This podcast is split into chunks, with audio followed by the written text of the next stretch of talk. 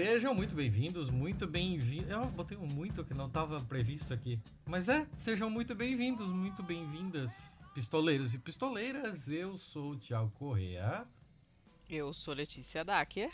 E esse é o Pistolando, podcast número 158, edição BMF especial aniversário 4 anos. Hum.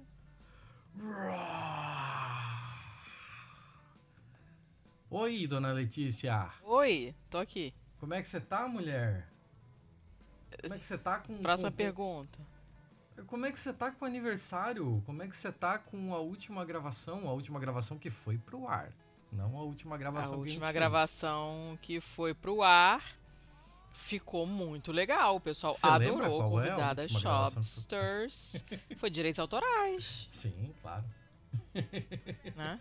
É que a gente E entrou numa pequena amou. maratona aí, vai saber, né? A gente entrou numa pequena maratona. Mas foi muito bom, cara. Convidada show de buela. Show de buela. Todo mundo amou, ela é simpaticíssima. Depois ela mandou mensagem dizendo que adorou, que a gente deixou ela à vontade. E ficou muito legal o papo. Tirinim, tirinim, tirinim, e a gente adora ouvir isso. Teve porque- gente que falou que ficou até com vontade de visitar Joinville. Eu faço essa porra há quatro anos, as pessoas não têm vontade de visitar Joinville. Aí chega a pessoa. É porque aqui- você só fala mal, você só reclama. Mas essa é a ideia. É, é porque. Então, então não mais embora. É, isso- E talvez eu porque eu tô aqui, né? Eu tô aqui. Aí É. eu não quero que as pessoas venham. e as pessoas também não querem vir porque eu tô aqui. É, tem Ah, isso também. Dona Letícia, eu espero, Oi. eu espero mesmo que você tenha feito uma ótima seleção, uma seleção auspiciosa de notícias para um episódio de quatro anos. Ó, eu não fiz uma seleção. Pessoas me mandaram links e eu separei dentre esses os melhores. Não fui buscar nada, não. É, Já falei que eu, não, não, não trabalho assim. Mas não- você não pegou nada em especial, assim? é, que, assim, você segurou durante três meses pensando, não, essa eu vou guardar pro aniversário. Não. Eu sim. Eu não comemoro Então tá. aniversário nem meu, nem da minha filha, nem nada, nem de casamento, Eu- nem coisa do- nenhuma. Do, podcast eu comemoro, foda-se. Eu não comemoro de Não. mais nada? Eu não. É. Mas estão boas as, as notícias, viu? Estão boas. Ó, Vai dar, vai dar um- bons comentários. tá. É, quer explicar o que é o BMF? O BMF, é, essa, esse acrônimo significa bom, o bom, o mal e o feio, que são é, os nossos episódios pares em que não há convidados e só eu e o seu Thiago comentamos notícias muito boas, mais e feias, sendo que as feias são aquelas que a gente não consegue classificar, obviamente, como boas ou como mais, ou então que são as duas coisas ao mesmo tempo, ou muito esquisitas. E é isso aí. Então a gente intercala esses episódios com os episódios ímpares, que são aqueles em que nós trazemos convidados. Sabe que às vezes eu fico com um pouco de receio de que nessa explicação a gente já perde ouvintes? Porque a gente fala que vai comentar notícias e as pessoas ficam, meu Deus, eu não aguento mais notícias. Sério, o noticiário tá muito pesado, eu não quero ouvir isso. É, mas a Só gente que eles não não pega são- é. notícias óbvias do noticiário, né? Então Sim, fique aí, sim. não vai embora não. É, mas eu imagino que quando falou, comentou notícia, a pessoa já foi embora já. Foi não. Tá. Foi não. Foi É, Ah. Você tem quantas boas? Ó, peraí que eu tô, eu tô gravando do laptop, então Ah. não tô com dois monitores, tô fazendo confusão aqui com as com as janelas. Deixa eu olhar aqui, peraí. Hum, Oh, meu filho, ainda por cima tá demorando pra carregar. É... Eu tenho três boas, um mal, três bons, um mal e três feios. você tá muito muquirana pra quem tá de aniversário. Ah, mas que inferno! Não pra ficar gravando oito horas seguidas. Você tem que almoçar e eu tenho que jantar. Mas, Letícia, o pessoal. É, o pessoal. Pensem nas criancinhas. Não, só, só, só pare. Ó. hum, O que tem é o que tem. e- eu não vou prometer nada. Não vai, esse episódio não vai ter 18 horas. Nós não somos o xadrez verbal. Eu quero cinco feios. Vamos ter que negociar isso aí. Tá, come- começa, começa. Você tem três bons. eu vai, vai, começa aí, É. a gente vê o que faz. ah. no caminho. Aí a gente vai ver quanto tempo de episódio tem e a gente negocia. Tá, então tá bom. Ó, a primeira é uma do Independent, do Me dia 16 de maio. o link do, da pauta, por favor. Garoto, mas é só entrar no, no, no, no coisa, no drive do pistolando. Ah, mas eu tô com 8 bilhões de abas pariu. abertas. Mas você já vai ter que abrir outra pra de qualquer maneira pra pauta. Tá bom, então. então... Porra. Tá, já te Tá. mandei já, mas é a mesma Tá, merda. tá. Não entendo. Hum, Ah, é. Ó, essa notícia então é do Independence, do dia 16. E eu peguei ela do Anders Filho. Oi, querido, beijo. Não, não me lembro mais se ele me mandou ou se simplesmente ele jogou no grupo e eu pesquei. Não importa. Anders Filho é o nome dele ou é o seu jeito de fazer uma zoeira com Anderson? Não, é o nome dele mesmo, é o nome dele. Ah, tá. Que ok. é, é o nome dele como está no Telegram. Eu não sei se é Anderson e foi ele que se auto-zoou também. Não tenho, não tenho intimidade para saber. Ah, Ok. De ok. repente, depois desse episódio, ele me conta. É, é uma notícia muito maneira, porque olha só. Cientistas de- é, desenvolvem um sensor vestível, né, aqueles wearables, Uhum.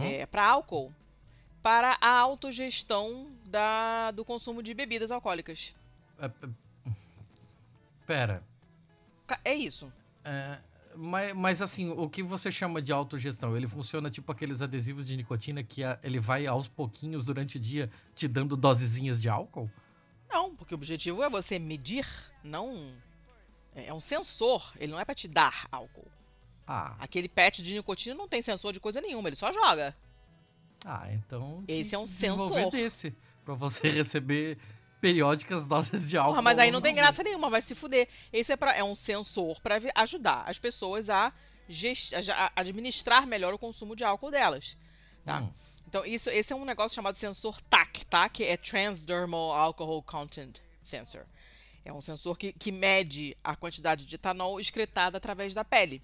Né? Hum. E esses sensores, eles já existem. Pera, etanol? são- Etanol excretado através da pele é aquele bagulho de suar cachaça? É. Ah, isso não é uma lenda urbana, então? A gente sua cachaça? Sua. Caralho, ok, ok. Eu pensei que era mais uma expressão mesmo. Eu não Eu sabia que a gente ouvi, eu suava a cachaça. suar caça- cachaça. Nunca ouvi essa expressão na minha vida. Eu chegava na. na Suar nas- cachaça is the new sorvete seco. Eu nunca ouvi É, é, não, eu, eu chegava nas primeiras aulas de sábado da- do meu primeiro semestre de faculdade suando cachaça. As pessoas falavam que eu tava suando cachaça, mas eu pensei que era uma, uma forma de expressão.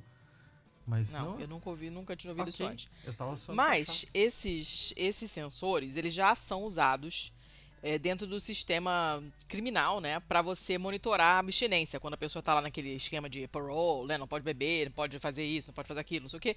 Pra você ter certeza que a pessoa de fato não está bebendo, já se usa um mecanismo desse tipo. Só que é tipo uma tornozeleira. Então é, uma, é uma- é uma parada grande, visível, né? É, faz barulho, vibra. Aí então atrapalha o sono da pessoa. A pessoa tem vergonha de usar, com razão. Não é um negócio bacana, né?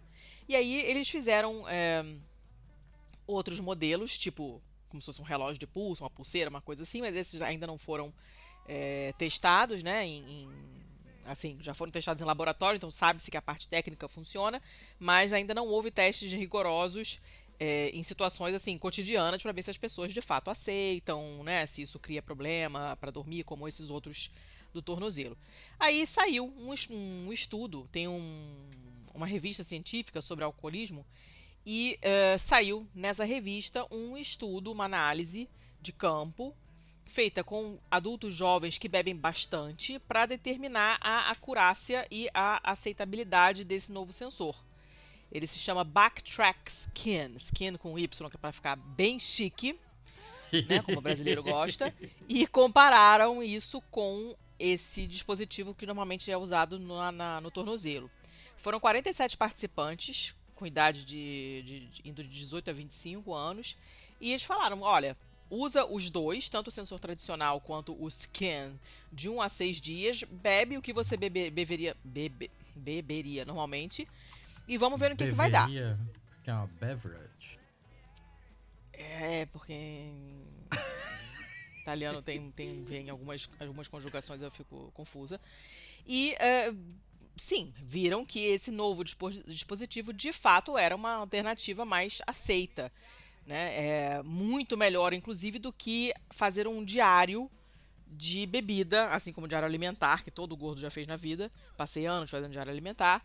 E pedia-se também, eh, normalmente, era uma, é uma experiência comum, aparentemente, de pessoas que tiveram já problemas com bebidas alcoólicas, manter um diário de bebida para você é, ter ideia do que do quanto você está consumindo, né? E é um saco fazer essa caceta desse diário. E o Skin faz isso por você. Além disso, ele também atrapalha muito menos o sono, é, atividade física e conforto social também, porque ele não é tão não é visível nem patacudo que nem o outro do, da, do tornozelo, né? Mas ainda tem, ainda tem que fazer ainda algumas coisas, alguns ajustes para que ele possa ser usado de maneira muito extensa, não, não se sabe ainda, não tem, o teste foi feito com poucas pessoas, afinal de contas, né? Mas viu-se que ele funciona.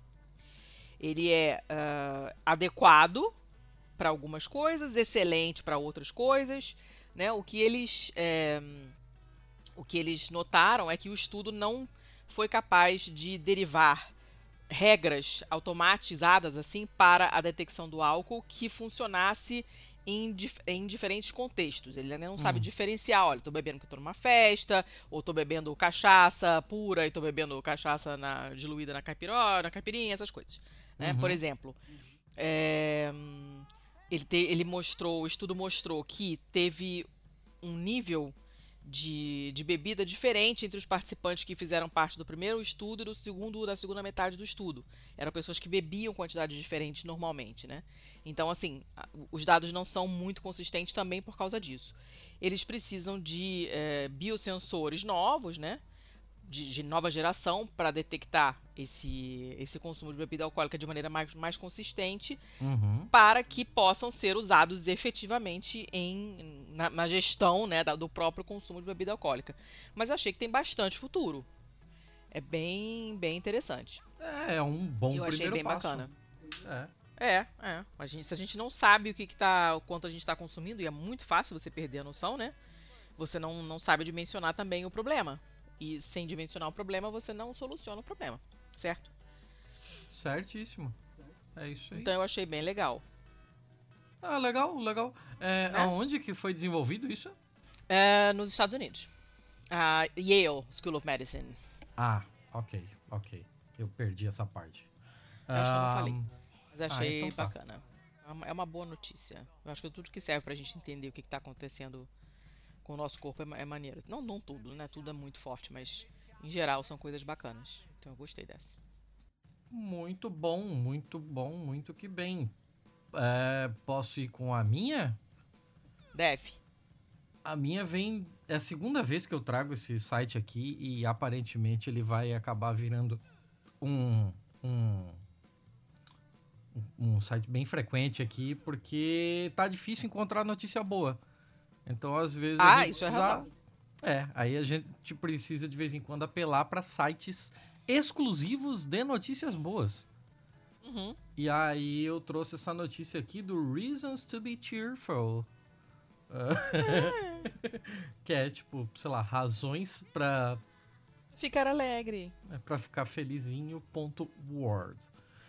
E a notícia do dia 9 de maio e fala sobre hum. um bairro de Chicago que vai gerar a sua própria energia. Ué, como?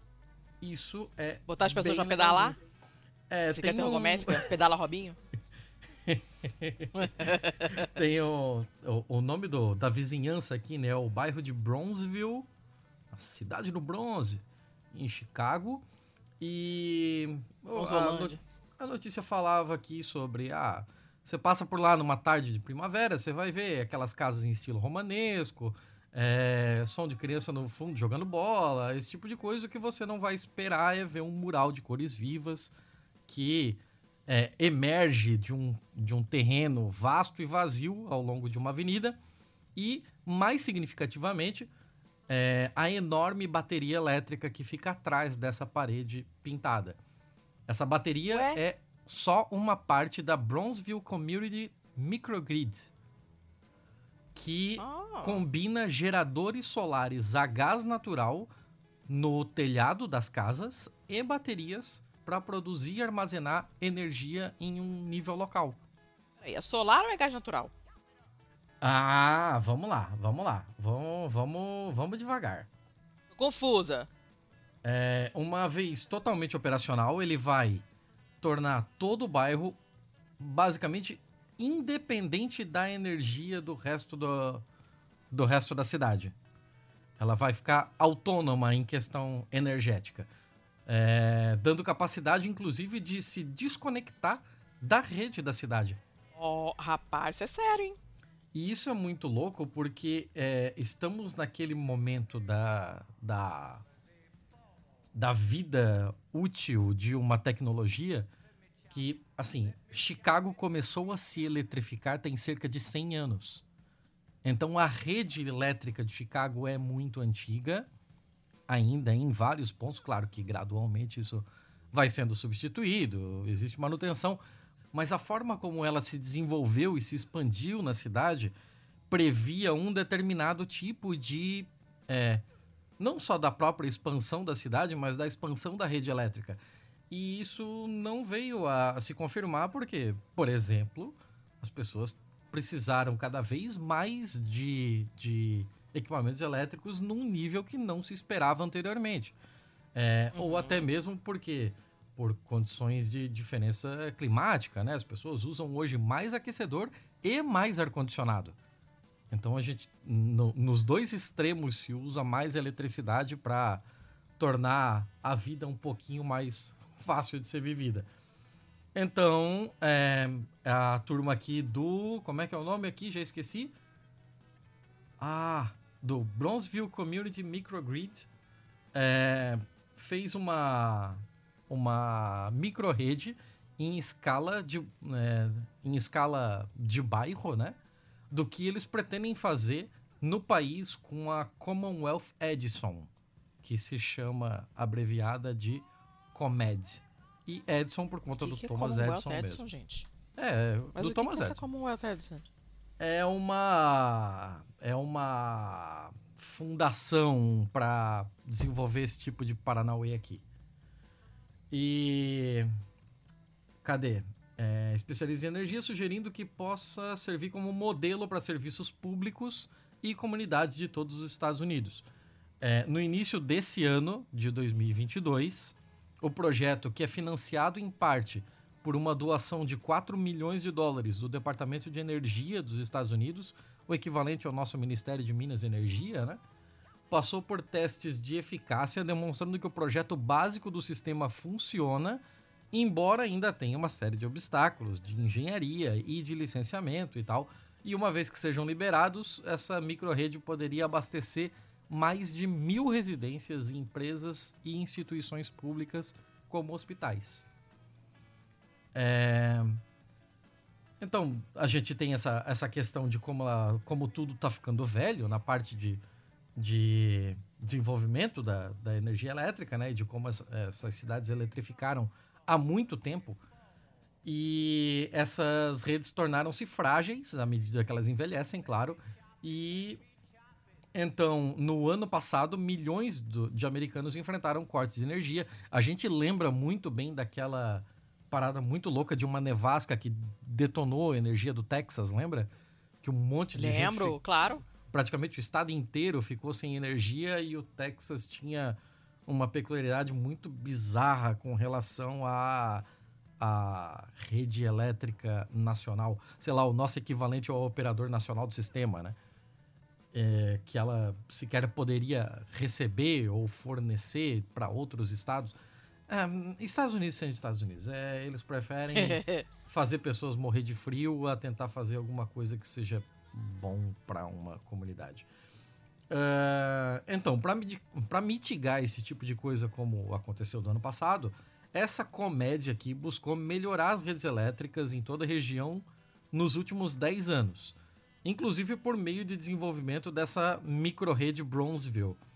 E aí isso aconteceu com investimentos mais recentes em infraestrutura energética nacional, como a lei de infraestrutura de 1,2 trilhão de dólares. É isso. Esse é o tamanho do desafio americano nesse momento. Tá, na, né? na questão da energia.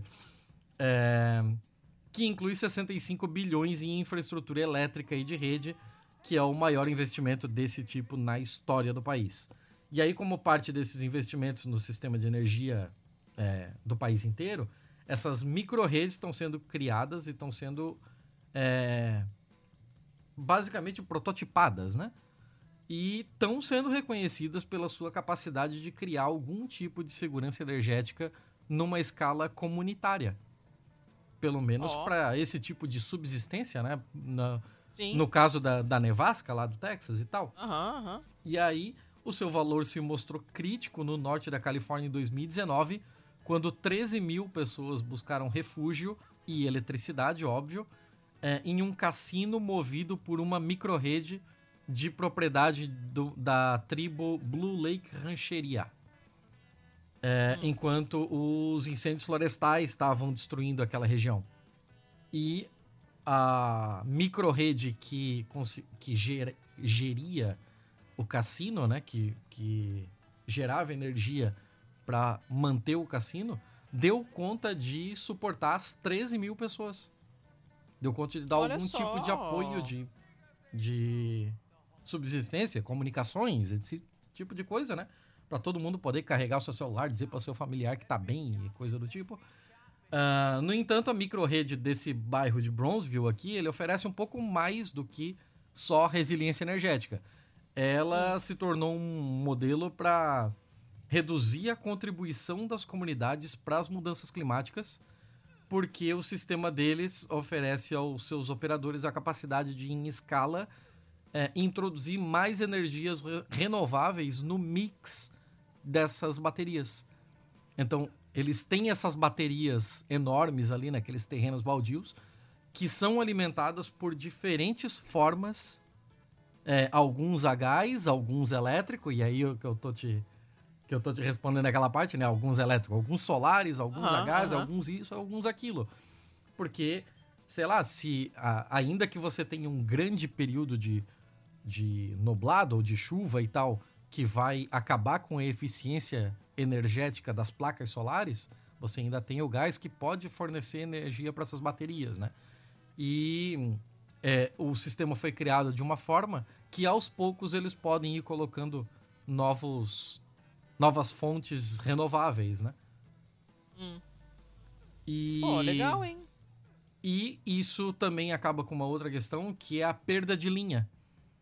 Toda vez que você vai é, fazendo essa energia é, transitar por um por um uma distância maior, né? Ela vai passar por capacitores, resistores e aquela porra toda de eletricidade, que tudo isso tem uma pequena resistência que vai fazer a tensão decair um pouquinho. Então ele vai perdendo eficiência energética quanto mais longe você precisa levar essa energia para ser armazenada.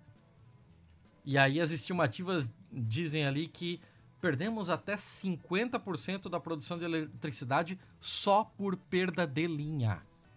Que isso, gente? Porque a perda de linha acontece dos dois lados, né? Tipo, se você tá é, com alguma fonte renovável é, levando a energia que você é, que você captou para armazenar em algum lugar, e também existe a, é, a perda de linha de esse lugar de armazenamento trazer de volta para você consumir, né?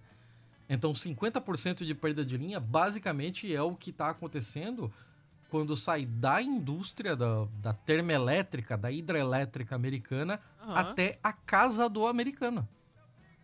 Eu não consigo, eu não faço a menor ideia de quantos são esses números no Brasil, mas eu fiquei bem curioso, inclusive. E. Ah, tem mais um monte de coisa aqui. Já tô falando um tempão já. Tô cansado. Mas deu pra ver Pô, que o mas é projeto muito é legal. bacana. O Sim, projeto é legal. sim, sim. Gostei. Gostei. Bem legal mesmo. É, é aquele Ah, negócio que, show. sei lá, é, dá pra encaixar como é, aqueles projetos de smart cities, né? Aquele tipo de coisa. É, toda vez que a gente fala em smart cities, o pessoal pensa muito em ai, o semáforo conectado que consegue ver quantos carros tem pra ficar mais tempo aberto. Meu irmão, vai tomar no cu que semáforo conectado. Semáforo em si já é burro porque ele tá ali pra trânsito privado. Então, ele já começa com um problema burro que é o trânsito privado, né? É, smart cities, elas têm que estar tá mais voltadas pro bem-estar comunitário e menos voltadas para eficiência comunitária. Porque eficiência, é. ela dá tipo aquela é, ela dá aquela conotação de que de produtividade, você né? precisa estar produzindo, você precisa é. estar é, lucrando com aquilo. E não, a gente é, não A produtividade tem que ir pra puta que pariu, a gente já entendeu isso, né? Exatamente, exatamente. Chega, chega de pensar em produtividade, vai pra puta que pariu a produtividade. E esse daqui, ele consegue cobrir os dois lados, né? Você está acabando com um problema de eficiência energética, de tipo carvão que está sendo queimado à toa. Imagina metade da eficiência energética de uma usina termoelétrica. Tipo, metade do carvão está sendo queimado à toa porque essa energia vai ser perdida isso, isso é foda, na linha de transmissão. É bizarro. Desperdício de, desperdício de qualquer coisa me deixa assim ensandecida, pra ser sincera. Ensandecida. Detesto, fico nervosa. É, então, tipo, ele consegue atuar nesse lado, né? Do desperdício. É, então, ele consegue ser eficiente, mas ao mesmo tempo ele tá dando qualidade de vida para essas pessoas. E isso é animal. Muito, muito bom. Gostei, seu Thiago. Começamos de nada, bem senhora. hoje, hein? De nada, senhora. É, começamos, começamos bem hoje. Bem. Não, a gente sempre começa bem, porque começa sempre pelo bom. Não, tudo bem, né? Mas às vezes é um bom que é. Tá... Não, são bons, são bons e interessantes. Então é. eu vou pro meu próximo bom. Ah. Eu vou te ceder essa, vai. Meu próximo bom. Vai. É, o meu próximo bom, deixa eu ver quem foi aqui, de, quem me passou, é do science.org. E não, essa apareceu para mim sozinha. Ninguém me passou, não. Ó. É, um, é bichinho. É bichinho. Ah, tava deixando faltando. a gente feliz. Tava, tava faltando, faltando bichinho. bichinho. É, isso aí, na verdade, tem dois bichinhos. Um bicho direto e um bicho indireto, olha só. Hum. É, deixa eu ver de quando é a notícia. De 9 de maio e fala sobre como morcegos fazem um, um produzem um zumbido que nem o de vespas para espantar predadores. E essa tática é o primeiro exemplo conhecido de um mamífero fazendo, imitando um ruído feito normalmente por um inseto. É, Como é assim, assim, vespa. Ninguém gosta de vespa. Você gosta de vespa? Não, ninguém gosta de vespa. A gente já ninguém teve essa discussão algumas vezes aqui. Exatamente. Exatamente. Ninguém gosta de vespa. E é, morcego também não gosta de vespa. Né? E a maioria dos bichos não gosta de vespa. Então, o, esses morcegos, é um tipo específico de morcego, imita aquele zumbido de, de vespas, né? Que todo mundo Mas, detesta. Gente... Pra poder afugentar predadores. E é legal porque, olha só, esse, esse é, obviamente não é o primeiro exemplo de bicho imitando o outro, né? A gente conhece aquela cobra coral falsa, é, né? Tem aquelas aquelas mariposas que tem um desenho atrás que fica parecendo uma cabeça de uma cobra, né? Peixe também, tem uns que tem tipo um, um desenho, um, um, ponto preto, né? Um círculo preto para parecer um olho de um bicho maior. Não, não, é, não é uma coisa incomum, a gente sabe que isso existe. Só que é, normalmente a gente, como a gente é a nós humanos somos uma espécie muito visual e como tem muitos sons produzidos por animais que a gente não consegue sequer ouvir, porque nosso aparato auditivo não nos permite, a gente acaba focando nessas imitações visuais, né? Então não tem muitas é, muitos casos conhecidos de imitações acústicas, porque não é para isso que a gente normalmente dá atenção. Quem descobriu esse negócio foi um ecologista da Universidade de Nápoles, Federico II, um hum. cara chamado Danilo Russo. Isso 20 anos atrás. Ele Caralho. estava fazendo trabalho de campo é, no sul da Itália. E aí ele pegou um, um morcego desse tipo aí, uma espécie chamada Miotis miotis, que é, uma, um, é um morcego de orelha de, de, de, rato. É uma espécie que é nativa da Europa, tem o tamanho de um camundongo, né? não é nada demais, é somente só mais um morcego. Mas toda vez que o cara ia lá pegar os bichos e tirar eles da, da, da rede, né? Porque ele pega com a rede e depois tem que tirar da rede para colocar no, no, no, lugar lá onde ele vai transportar o bicho para o laboratório, sei lá. Toda vez que ele ia pegar da rede, o bicho fazia um barulho de, de vez. Mas que porra é essa? Deve ser um mecanismo de defesa e tal, não sei o que, né? Aí, pô, depois ele ficou pensando, eu falei, gente, bom, esses os maiores predadores desses morcegos são corujas, que normalmente moram em, em ocos, né, de árvores ou em buracos assim na, na, em pedra, né, que são lugares onde insetos que picam, tipo vespa ou outros insetos que fazem esses, esses barulhos horrorosos, normalmente também fazem o ninho delas. Aí ele falou: ah, eles devem estar tá, é, devem estar tá fazendo esse barulho, então, para imitar essas abelhas ou vespas, para se livrar das corujas, né? Só que ele não, ele demorou esse tempo todo para conseguir provar essa teoria dele. Ele precisou conversar com especialistas em morcegos e tal. E, e aí, depois, trabalhando com esses especialistas de morcegos, eles conseguiram lá gravar esse barulho dos, desse zumbido que os morcegos fazem, né? Com microfones especiais e tal. E depois usaram um programa de computador todo fodido lá e tal, para comparar os, os, os barulhos com Você os barulhos sabe que o programa de computador todo fodido deles é o mesmo que a gente usa para editar podcast, né? Ah, eu não sei. Mas essas tanto as abelhas, as abelhas que fazem mel, né, a apis mellifera, e as vespas europeias, que são aquelas filhas da puta, que o nome dela, o nome científico é vespa mesmo, vespa crabro Vespa da peste. Filha da puta. É, Vespa filha da puta. E, e, então essas duas espécies que condividem, com, compartilham o mesmo habitat, né, tanto de morcegos quanto de corujas, eles gravaram os, os, os barulhos dessa, desses insetos também e tal, e o programa só conseguiu distinguir os, é, os morcegos dos insetos metade das vezes. Ou seja, são, de fato, acusticamente semelhantes. Aí os cientistas falaram: beleza, a gente já estabeleceu que os barulhos são muito parecidos. Vamos fazer um experimento aqui no laboratório. Vamos ver como é que os predadores desses bichos respondem a esse zumbido. Aí eles botaram para tocar esses zumbidos, né? Tanto do hum. morcego quanto dos insetos. E um, um barulho, controle de uma outra espécie de morcego que não faz zumbido, tá?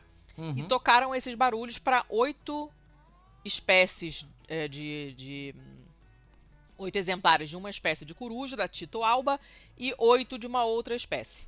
Beleza. E essas, essas duas espécies fazem ninho nos mesmos buracos em tá, que pera, as pera. vespas e as abelhas fazem. Ah. É, essas espécies, elas são predadoras das vespas? São predadoras são... dos morcegos. Ah, dos morcegos, tá. O objetivo é, é entender se o barulho que o morcego faz imitando a vespa realmente espanta o predador dele, que é a coruja. Ok, ok. Tá? Dessas corujas, metade é, tinham crescido em catividade, a outra metade em cativeiro, não catividade, catividade italiana, em cativeiro, e a metade tinham sido, tinha sido, é, pe... Ih, hoje tá foda. Ai, dessas, metade dessas corujas tinha sido, é, cresceu em cativeiro, e a outra metade foi capturada do, no ambiente. Uhum. E aí depois a equipe classificou as reações das corujas para cada som né? E anotaram lá, oh, ela tentou fugir, tentou escapar, tentou ir lá ver o que, que a, ca caixa de som estava tava fazendo, o que, que era. Bom, as corujas é, reagiram de maneira consistente tanto aos barulhos produzidos pelos morcegos quanto aos barulhos produzidos pelos insetos. E elas simplesmente voavam para longe da caixa de som. Tipo, sai pra lá, não quero ficar perto dessa maluquice de bicho que vai me picar. Né? As, as corujas selvagens tinham uma resposta mais forte, mais intensa a esses sons. Provavelmente porque já foram picadas antes, então elas sabem que o zumbido é igual a dor. Então saíram correndo. Né? Nenhuma delas, nenhuma tentou ir lá investigar para ver o que estava acontecendo. Ninguém foi, eles não querem nem saber. E uh, aí depois o, o, cara que conduziu esse estudo ficou se perguntando, poxa, será que, essas, é, que as corujas realmente são tão vulneráveis vulneráveis. Caraca! Será que essas corujas são realmente tão vulneráveis a picadas de insetos no, no, no ambiente delas natural, né? Porque olha só, as corujas são hum. noturnas, as abelhas não são. Então, por Vespa. exemplo, não. As abelhas e as, e as vespas. As vespas tá. são diurnas e abelhas também. Né? E tá. então, assim, não tem muita, muita oportunidade para interação, porque elas estão funcionando em horários diferentes do dia. Uhum. Tá? Mas é, eles, eles não sabem, então, com qual frequência esses pássaros são, são picados. Mas, por exemplo, quando vespas colonizam caixas que são colocadas para as corujas viverem, né? E eu já, já contei essa história aqui da caixinha do morcego que você comprava no supermercado aqui pra, e eles pedem para você instalar essas caixas em árvores. né, bem no alto, Uhum. para os morcegos é, usarem como casa, né? E tem aparentemente para corujas também.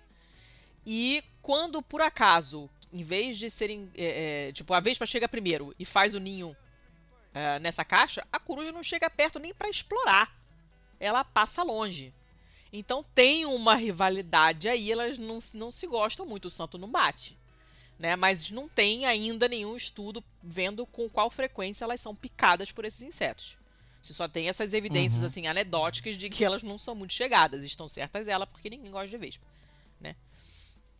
E, enfim, apesar de não, não, não, não saber muita coisa ainda sobre se elas são realmente picadas e se é por isso que elas se afastam do som, taranana, de qualquer maneira, é um negócio muito legal, porque essa imitação é um exemplo. Isso é o, o, o- chefe do estudo falando, né? Ele fala, oh, esse estudo é, é muito maneiro, né? It's really cool.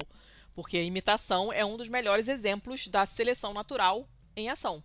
Aquele que consegue imitar, e se essa imitação tem uma vantagem evolutiva, ela vai viver, essa, essa- esse indivíduo vai viver mais e vai passar para frente essa característica genética que permite a, essa, esse indivíduo fazer essa imitação, né?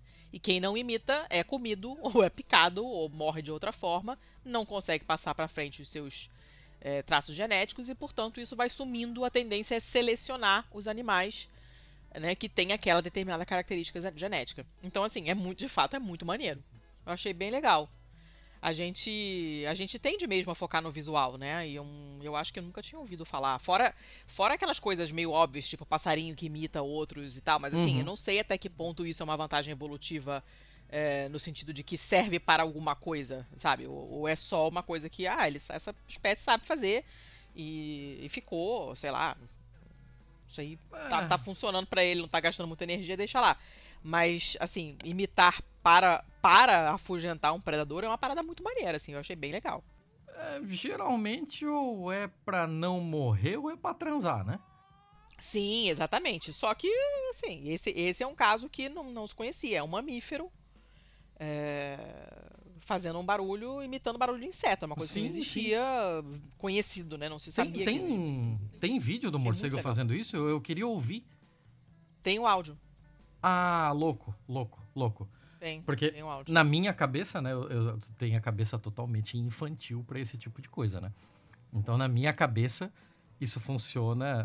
Todo morcego na minha cabeça vive em caverna, porque é assim que os desenhos me ensinaram, né? Então, na minha cabeça, a sua notícia é só é, uma coruja olhando pra entrada de uma caverna e só ouve de lá de dentro assim.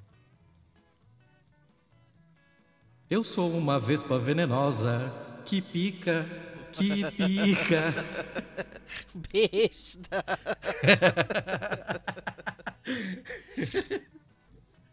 Besta! Ah, meu Deus. Não, mas eu não. Tipo assim.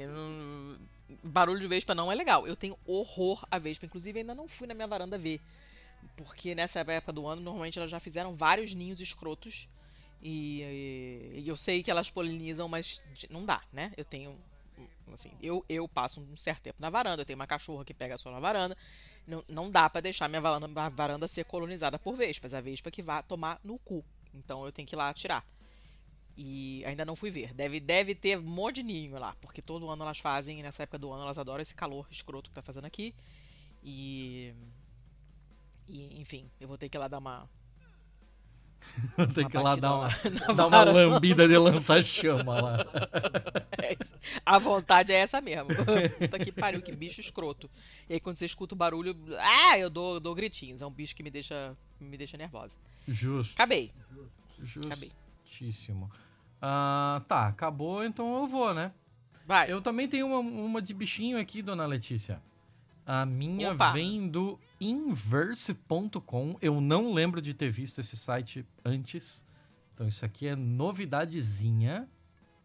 Hum. E na parte de ciência deles aqui, vem a notícia de que um fóssil de 500 milhões de anos Oi. ilumina um mistério evolutivo bizarro.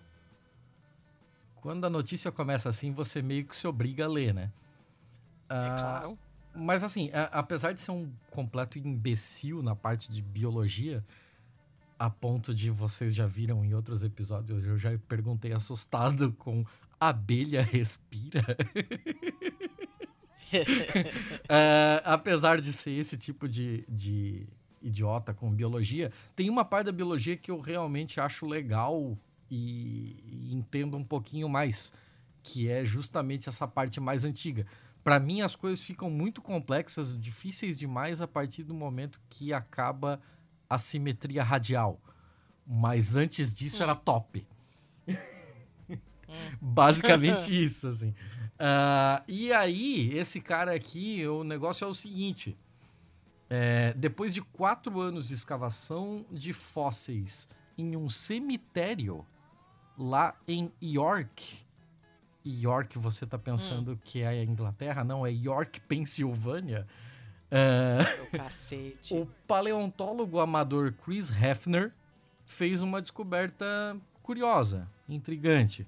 Hum ele viu um fóssil lá e é, teve aquele pressentimento de que hum, isso aqui vale a pena guardar, sabe? Isso aqui ainda vai, vai dar bom ainda. E depois ele postou a descoberta dele no Facebook. É, um outro cara aqui do Museu de História Natural de Londres, Pensilvânia. Não, Londres, Londres mesmo. É... Não, dessa vez é Londres, Londres mesmo. Na real, ele é do estudo de invertebrados de fósseis no Conselho de Pesquisa Espanhol, mas aí ele entrou em contato com o Hefner e o Hefner concordou em doar o fóssil dele para o Museu de História Natural de Londres, onde seria mais fácil de todo mundo ter acesso. E aí, trabalhando junto com colegas dos Estados Unidos e do UK, do, do Reino Unido, é, eles conseguiram determinar que esse fóssil que o maluco achou num cemitério lá no cu do mundo era um parente de 510 milhões de anos das estrelas do mar e dos ouriços do mar. Olha só. E é altamente original, é novo para a ciência por, e ele tem apenas um esqueleto parcial. Eu não sabia que oh. isso existia. Tipo, ou você tem um esqueleto ou você não tem um esqueleto. E aí esse cara aqui ganhou o nome de Yorkcistis Hefneri. York por causa da cidade, né? E o Hefner Sim. que foi o cara que, que achou o bagulho. E o, esse, o amiguinho aqui, o Yorkcistis, ele revelou algumas informações interessantes aqui sobre como a vida primitiva estava evoluindo na Terra é, no momento que a maioria dos grupos animais de hoje apareceu pela primeira vez. Olha só. Que é a tal da explosão cambriana. A explosão Sim. cambriana, 539 milhões a 485 milhões de anos antes de Cristo. Hum. É, antes dessa época, é, só tinha basicamente bactérias e outros organismos microscópicos muito, muito mais simples, né? Que é a tal da fauna. Eu não sei se é ediacara, ediácara, mas é isso aí. É, criaturas misteriosas de corpo mole sobre as quais os cientistas pouco conhecem. E aí o Cambriano trouxe essa proliferação enorme de espécies que emergiram dos mares e eles incluíam grupos de organismos que, que começaram a, a dominar o planeta, né? E, e hum. é, através da sua ramificação virou tudo isso que está aí hoje. Então você que fala contra tudo que está aí. ok, eu preciso parar de fazer palhaçada, mas vamos lá. Dentro de alguns milhões de anos, começaram a aparecer os mais complexos, com esqueletos e as conchas duras. É, por que isso aconteceu, não está claro. Mas tem a ver com uma grande mudança química do próprio oceano. O oceano começou a ter uma maior concentração de carbonato de cálcio que é, desempenhou um papel fundamental. E aí tem os amiguinhos aí, os equinodermos que não foram os primeiros encontrados no registro geológico. O, hum. Os braquiópodes, que são os que viviam dentro das conchas, né? Foram os que antecederam. E aí, mesmo depois, vieram os artrópodes, que é a turma do camarão, certo? Sim. Se eu não tô falando bosta. Não, não só. é, não é a só. turma. Sim, não só, mas é a turma do camarão. E Aham. que é a turma que tem um exoesqueleto, normalmente de Isso, calcita. exo, exo. Exo, exo, Exo, exomóvel. Ahn, e aí, inclusive, nessa turma também estão os trilobitas, né? Que talvez seja Ah, adoro o trilobita. o grande o grande astro, assim, né? Quando eu falo em período cambriano e tal, pré-cambriano, explosão cambriana, é, sempre vem o, o trilobita. É, só pra gente dar aquela intenção, assim, de, tipo, quão longe é isso, ainda falta 200 milhões de anos pra aparecer o primeiro dinossauro. Então, a gente tá Caraca, cara. bem, bem longe, assim. E aí, sobre os primeiros equinodermos, que tem mais de tre- 30 mil espécies de equinodermos extintas, só que elas são muito raras em locais com uma preservação cambriana excepcional. Um deles é aquele, você já deve ter ouvido falar, que é o Burgess Shale. Ele provavelmente... Sim, sim, sim. É, sim. ele provavelmente ele virou um grande pântano, né, em algum momento. É, é. E... E- aí tem coisa pra caceta. É, e todo mundo acabou preso ali e por conta de, tipo, ter muita lama é, que, que preservou a umidade, né? Mas ao mesmo tempo era uma lama espessa o suficiente para não ter oxidação que ia fazer com que as coisas desmanchassem antes de fazer as marcações, né? O Burgers cheio tá cheio de tá cheio de tá, tá cheio de marcações mesmo de animais que não tinham é, esqueleto, não tinha tanta coisa dura assim pra deixar a marca, né? É, isso é Hum. muito maneiro. Aí tem esse Burger Shale no Canadá e tem o Chengjiang na, na China, que também é a mesma coisa. Eles são completamente únicos e excepcionais por conta disso, né?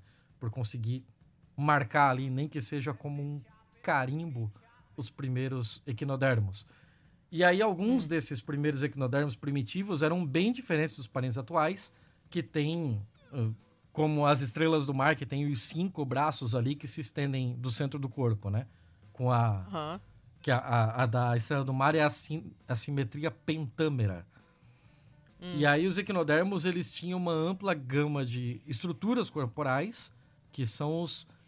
Ah, esse é o eocrinoides, que tinha corpo em forma de vaso, protegido por placas com padrões geométricos. E vaso que eu digo é copo, né? Vaso eu tô falando do genérico pacumbuca, né? É, Aham. Não vai pensar... Recipiente, recipiente. É, não vai pensar numa ânfora. Eles não eram tão. eles não eram tão sofisticados assim. Ah, e aí tinha a turma que era já em formato de charuto gordo, né? Revestido com a armadura de calcita, com a boca espiral ao redor do corpo. A, a boca espiralava ao redor do corpo. E as espécies de blastoides, que assumiram várias formas, lembrando algumas flores exóticas. Que é a turma depois que vai Maneiro. dar vai dar forma aí para alguns corais, para algumas coisas nesse sentido. né? Anemo nesses negócios. E é bem por aí. E esse nosso amiguinho York Cistes, ele entra nessa gama dos caras que tá no meio do caminho entre os corpos moles que precisavam daquele carbonato de cálcio do oceano para conseguir fazer uma pequena carapaça onde viver e dos caras que conseguiram criar estruturas de esqueleto mesmo. Então, Hum, ele, ele é meio que o elo perdido. Ele é o equinoderme sem esqueleto. maneiro. Que E aí, legal. para entender a, a anatomia dele, eles fizeram uma parceria com um paleoilustrador para visualizar o que seria essa, essa criatura, né? A partir da evidência fóssil que eles tinham. E aí esse cara remodelou parte do esqueleto em 3D, computadorizado, para criar uma reconstrução, uma réplica de alta resolução. E aí, a partir dessa réplica, eles conseguiram observar apenas é, os braços ou as ambulacras estavam calcificados, é, protegendo os sulcos alimentares. Que Hum, é, a- eu tô, eu tô, eu tô com alguma dificuldade na tradução simultânea aqui, porque, porra, biologia, peraí. Uh, então, o que que, o que que isso dava a entender? Que tinha uma série de placas que era esse proto-esqueleto dela, que hum. cobria os seus tentáculos. Imagina, tipo, uma carapaça numa estrela do mar. E ah. esses tentáculos que abria e fechava durante a alimentação. Só que o resto do corpo era macio. Ah. E aí a maioria dos equinodermos atuais, encontrados no mundo inteiro, tal, principalmente naquelas aqueles de, de profundeza abissal, né? Na, sim, na, sim. Nas partes mais escuras, nas partes mais profundas do oceano, eles têm o esqueleto interno. Aí as exceções são pepino do mar e uma ou outra espécie que vive enterrada mesmo no fundo do mar. Hum. E aí os esqueletos como o desse York Cistes são formados por placas porosas de calcita. Hum. Então, tipo, ele é completamente diferente de tudo que, que se esperava. E ele parece estar naquele meio do caminho de animais que estão se adaptando entre os corpos moles e os corpos ósseos. Tem uma diferença marcante na calcificação do, dos raios dele, né, dos braços dele, que e a falta dela no resto do corpo. É, é estranho, né? Tipo, você pensa num animal desse como se o, o centro dele fosse o core, né? Fosse a, a é, coisa que é. mais precisa ser protegida e ele tinha calcificação nas extremidades dele. Que engraçado. É, ele, ele assim, ele é muito diferente em muitas coisas, sabe? É, Levantou-se a hipótese de que genes envolvidos na formação do esqueleto podem ter atuado de uma forma independente em diferentes partes do corpo dele. É um mistério que apenas biólogo molecular vai ser capaz de, de desvendar, né? E os estudos deles ainda permitiram formar algumas hipóteses sobre o animal embora uma cacetada de coisa ainda precise ser respondida, né? Acreditamos que sem um esqueleto em uma parte importante do corpo, que é o meio, o York Sim. Cistis foi capaz de conservar energia para outros processos metabólicos, ah, como alimentação ou respiração. Garoto, ó, ó. E também aumentou a flexibilidade dele, permitindo uma respiração mais ativa por meio de bombeamento eu acho muito estranho essa teoria, porque, sei lá, você, você abrir mão de proteger uma parte vital em troca de flexibilidade? Ah, é, é, é, bem estranho, mas sei lá, se essa Doideira, né? flexibilidade né? dá a possibilidade de, de, de, se esconder, aí não fica mais tão crucial, né? Defender essa parte mole. Ah, sei lá, mas é. Não sei, não sou bióloga, Estranho, mas. né? É, mas é interessante, hein? A gente te dá o, é, o poder de fazer qualquer posição que você quiser na yoga. A gente vai tirar três costelas de cada lado. Não sei. Pô, mas é maneiro isso. Eu gostei desse negócio. E o bichinho é bonitinho. O bichinho é maneiro. É, você olha ele assim, parece que alguém esculpiu um repolho. Mas... Como assim esculpiu um repolho? Ah, eu te passei aí o link dele. Não um repolho esculpido? Uh, não. Ah. Não, ele então, é muito feio, mas não. É maneiro. Não.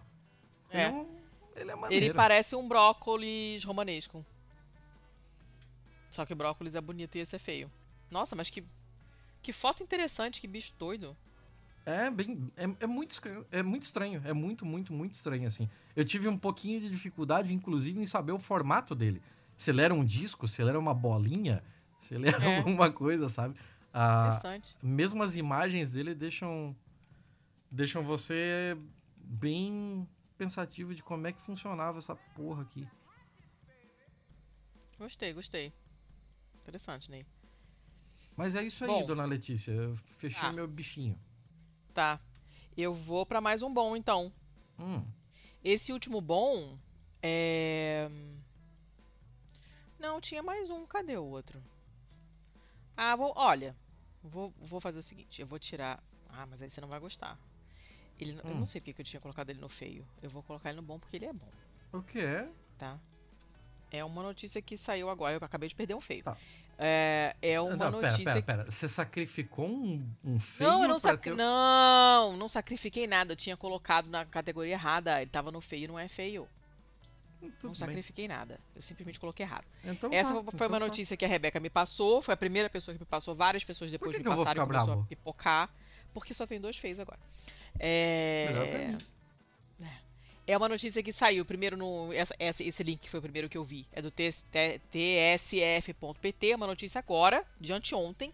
Já Hum. deve ter passado no- na timeline de vocês, porque é uma notícia bem diferente. Mas não importa. É, descoberta a maior bactéria do mundo. Pode chegar ao tamanho de uma pestana. Uma pestana de Um violão? cílio. Um cílio. Eu não sei o que é pestana, pestana de violão. Um cílio, um cílio. É, essa, essa, esse artigo já me irritou porque o nome científico não está em itálico, mas tudo bem. O nome dela é Tio Margarita Magnifica, que significa magnífica pérola de enxofre. E foi descoberta no arquipélago de Guadalupe, ali no Caribe. Magnífica pérola de enxofre parece muito nome de carta do Magic. Ai, já não sei. já não sei, mas eu achei muito legal. O... Ela é, de longe, a maior bactéria conhecida até hoje. Quem, Hum. quem é um coa- coautor de um artigo que divulgou essa descoberta é um cara chamado Jean-Marie Volan. É um biólogo marinho do Lawrence Berkeley National Laboratory. E essa descoberta foi é, publicada a- nessa última quinta-feira na revista Science. E ela, portanto, sendo do tamanho de uma pestana, ela não é microscópica, pode ser vista a olho nu. What? Ah, Como assim? é- ela é do tamanho de um cílio de espessura. né? Gente, o Não. teu cílio, o Não, teu cílio, ele é, mas, mas a espessura de um cílio? Ou o comprimento de um cílio? Não sei, tá escrito do tamanho de um cílio, o comprimento de 0,9 centímetro. Caralho! Não, então é no É, é grande, é, é, é, é, é um filamento branco, tá? É, que foi encontrado numa agarrada a umas folhas submersas no arquipélago de Guadalupe em 2009. Essa porra é maior que um piolho. Bem mal que um piolho. Aí, assim, o cara, que é o, o Olivier Gros, que é coautor desse, desse artigo, biólogo da Universidade das Índias Ocidentais Francesas da Guiana e tal, não sei o quê, encontrou esse primeiro exemplar em 2009, agarrado em umas folhas submersas, mas ele logo de cara, ele não identificou que era uma bactéria. Óbvio, porque quando você vê o negócio a olho nu, você obviamente não vai pensar que é uma bactéria, né? Aí depois, quando foram fazer análises genéticas, não sei o que, viram que era uma única célula bacteriana. What? tipo, não é nem uma colônia, sabe? É bizarro. É bizarro. Eu tô E com assim- dificuldade com isso aí. Por... Qual a sua dificuldade? Vamos lá.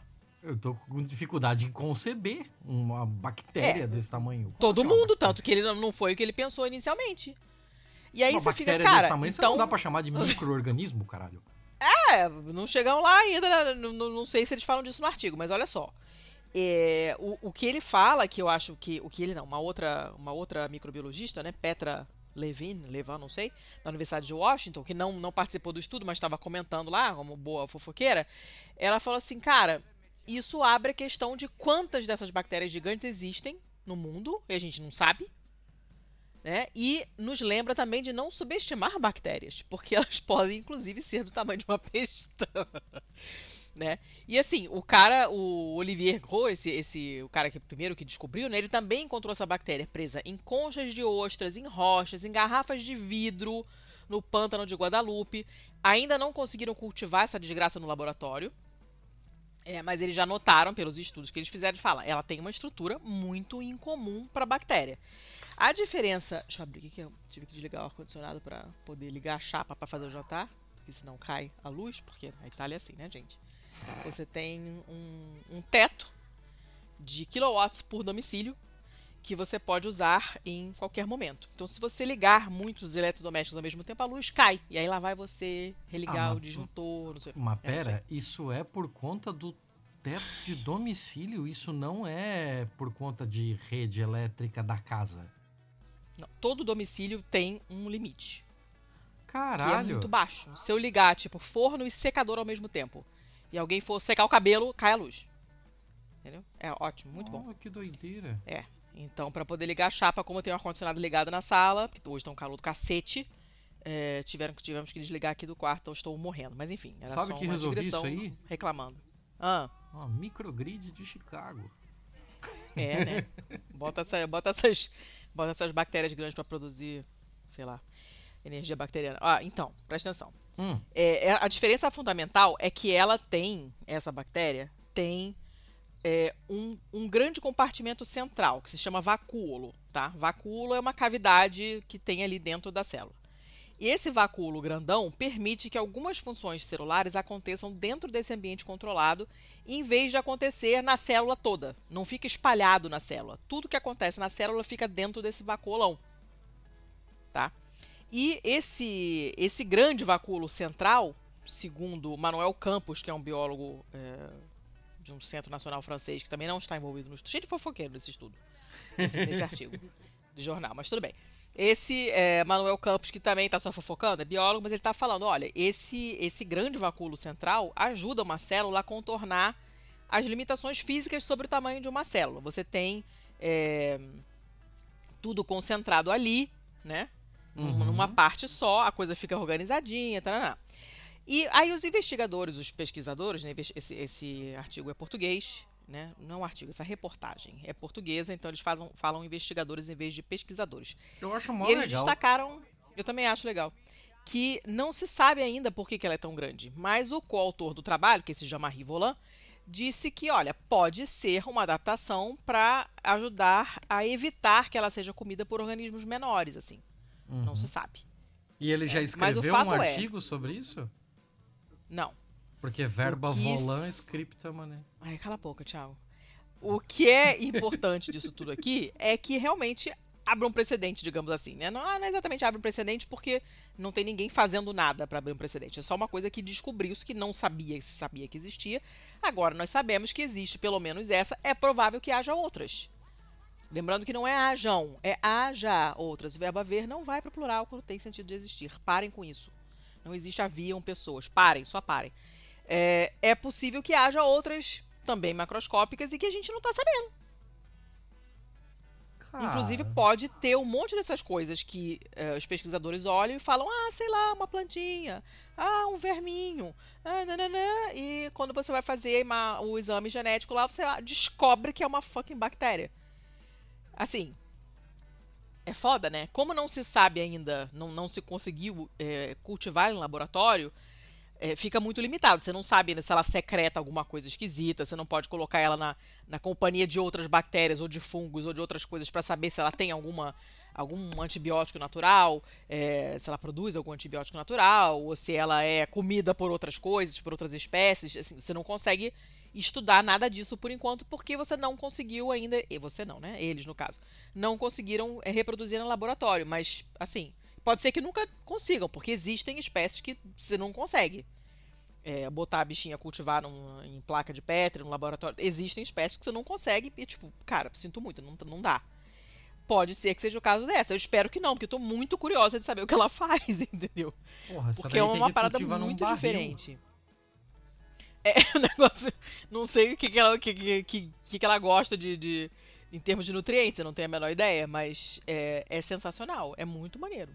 E o, o nome dela é legal também, Tio Margarita Magnífica. Pode ser o nome de um drink. Tio Margarita. Aí vem num copo enorme. Já pensou? Um copo enorme comprido. Não sei, tem possibilidades. Mas eu achei sensacional. Vou, vou super ficar de olho nessa. nessa. desenrolar dessa notícia. Aí tem as fotos aqui. Ela parece um. Parece uma minhoquinha. Ou uma plantinha. Parece mais uma plantinha do que uma minhoquinha. É aí que eu vou abrir essa assim. porra aqui. Olha lá, ela saindo lá do. Não sei onde é que ela tava colada. Mas acho que é a terceira foto. É, a terceira foto. Não, parece uma plantinha assim, branquinha. Só- mas só tem texto aqui pra mim, caralho. Cadê as fotos? Não, que só tem texto, garoto. Tem logo no começo, tem foto. Aqui. Ah, tá. Demorou pra caralho pra carregar isso aqui. Ah, mas isso aqui é um zoom de uma fileira de linguiçinha? Que que é isso aqui? Mas não é um negócio de. É, parece. É um fiozinho lá. É uma linha, é tá uma lá, tiriri, tarará, tarará, colado, não sei lá na onde, não sei. E. Enfim, é visível sem microscópio. É muito maneiro isso, cara. É muito, muito maneiro. Eu, tô, eu fiquei muito chocadita. Tô com dificuldade. Até porque na, Por na minha cabeça. Não, eu tô com dificuldade em conceber que isso aqui é uma bactéria. Até porque Ah, na também. minha cabeça, toda bactéria tem aquele formato de ovo frito que eu vi no livro. Hã? Formato de ovo frito? Que livro você anda frequentando, Ah, Thiago? no livro de biologia, a bactéria sempre era um ovo frito lá. Que daí tinha, dava pra ver o, o- a gema ali, era o núcleo, não sei o que que tinha dentro Mas do aquilo você sabe, se você Aí tinha um entende monte o de coisa de representação gráfica, não, né? Mas nunca vi, eu nunca sequer vi uma representação gráfica em outro formato. Pra mim, toda bactéria É porque, é, é porque aquele for, é- Mas é porque aquela é a melhor maneira de estudar, mas você nunca viu uma foto de um microscópio mostrando bactéria? Não sei. Com aquelas cores roxinha e azulzinho escuro, com as bolinhas. Nunca viu. Não sei. Não sei. Eu já vi Claro um monte de coisa de, de, de microscópio. Como é que eu vou saber se é bactéria? Se é vírus? Se é.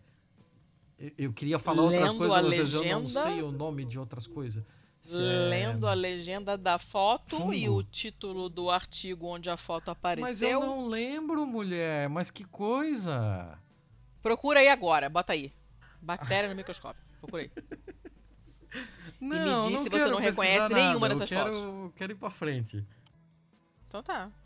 É, Escuta, acabei. Ah. Esse era meu terceiro bom. Vai ter mais um depois, tá? Você tem mais um bom? Tem. Caralho. Tô esbanjando em bom tudo que eu não tenho de feio. É, Você tem É- mais bom? Eu tenho um bom que parece feio. É, Ele, ele soa como feio, mas ele não é feio. Ele é legal. É, ele vem da CNN, notícia de 7 de maio de 2022, da Ah. Sarah Smart. E ela fala sobre uma mina aqui, a Laura Young, que ela foi numa ela foi numa dessas dessa desses brechó tipo da Legião da Boa Vontade, sabe? Ah, E lá na região de Austin, Texas, e tava procurando, sei lá, se achava alguma coisa legal de decoração pra casa dela e tal. E esbarrou com uma um busto que ela achou bem maneiro. O busto é de mármore e pesa 52 libras. Que dá, pesquisando agora, na sei lá, uns hora, 25, 26 quilos, sei lá. 23,5. É, não. Fácil de carregar não é. Mas ela achou lá É. um busto de mármore de 23,5 kg. E é, eu tava apenas procurando qualquer coisa que parecesse interessante. Ela viu, sabia que tinha que levar. E Peixe Inchou levou por 35 dólares. Não tinha por que não comprar por 35 dólares. Ela tava, Claro. ela tava quase comprando por um dólar o quilo. então, levou pra casa, beleza. Depois da transação feita, é, ela chegou em casa e foi dar uma vasculhadinha na internet, né? Pra ver se achava alguma coisa a respeito dessa peça. Porque vai que ela tem uma história. E a porra da peça tinha uma história. Ela mal sabia que a compra é, que ela fez era de um busto romano Ó, que acabou no Museu de Arte de San Antônio quatro anos depois. olha só. Ela entrou em contato com uma casa de leilão para que eles levassem um- um especialista lá para obter algum tipo de informação que pudesse falar sobre a estrutura do mármore, né? E aí o pessoal da Sotheby's, ou Sotheby's, não sei como é que fala. Sotheby's, essa- Sotheby's, Sot- Sotheby's. É, eu não sei. Pra você ver que esse negócio de leilão não é comigo. Mas o pessoal foi lá, os especialistas, e confirmaram que o busto é de fato da época romana antiga. Eles estimaram em Gente. cerca de 2 mil anos. E, cara, ela comprou por 35 dólares, assim, é ridículo. Bizarro isso, hein? É, o especialista conseguiu rastrear esse busto num banco de dados digital e encontrou fotos dele de- da década de 1930 na Baviera, na Alemanha. E aí Lynn Macalpine, que é a curadora do pós-doutorado do Museu de Arte de San, San Antônio, disse à CNN que acredita-se que o busto é, per- é um busto de Sexto Pompeu, um líder militar romano, que o pai hum. dele, o Pompeu o Grande, foi aliado de Júlio César. Ih, rapá. E aí o busto foi alojado em uma réplica de uma casa de Pompeia, também conhecida como Pompeianum, é, encomendada pelo rei Ludwig I da Baviera.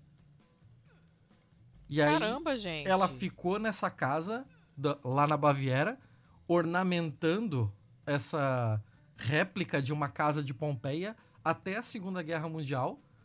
E aí, na Segunda Guerra Mundial, eles removeram de lá até para proteção.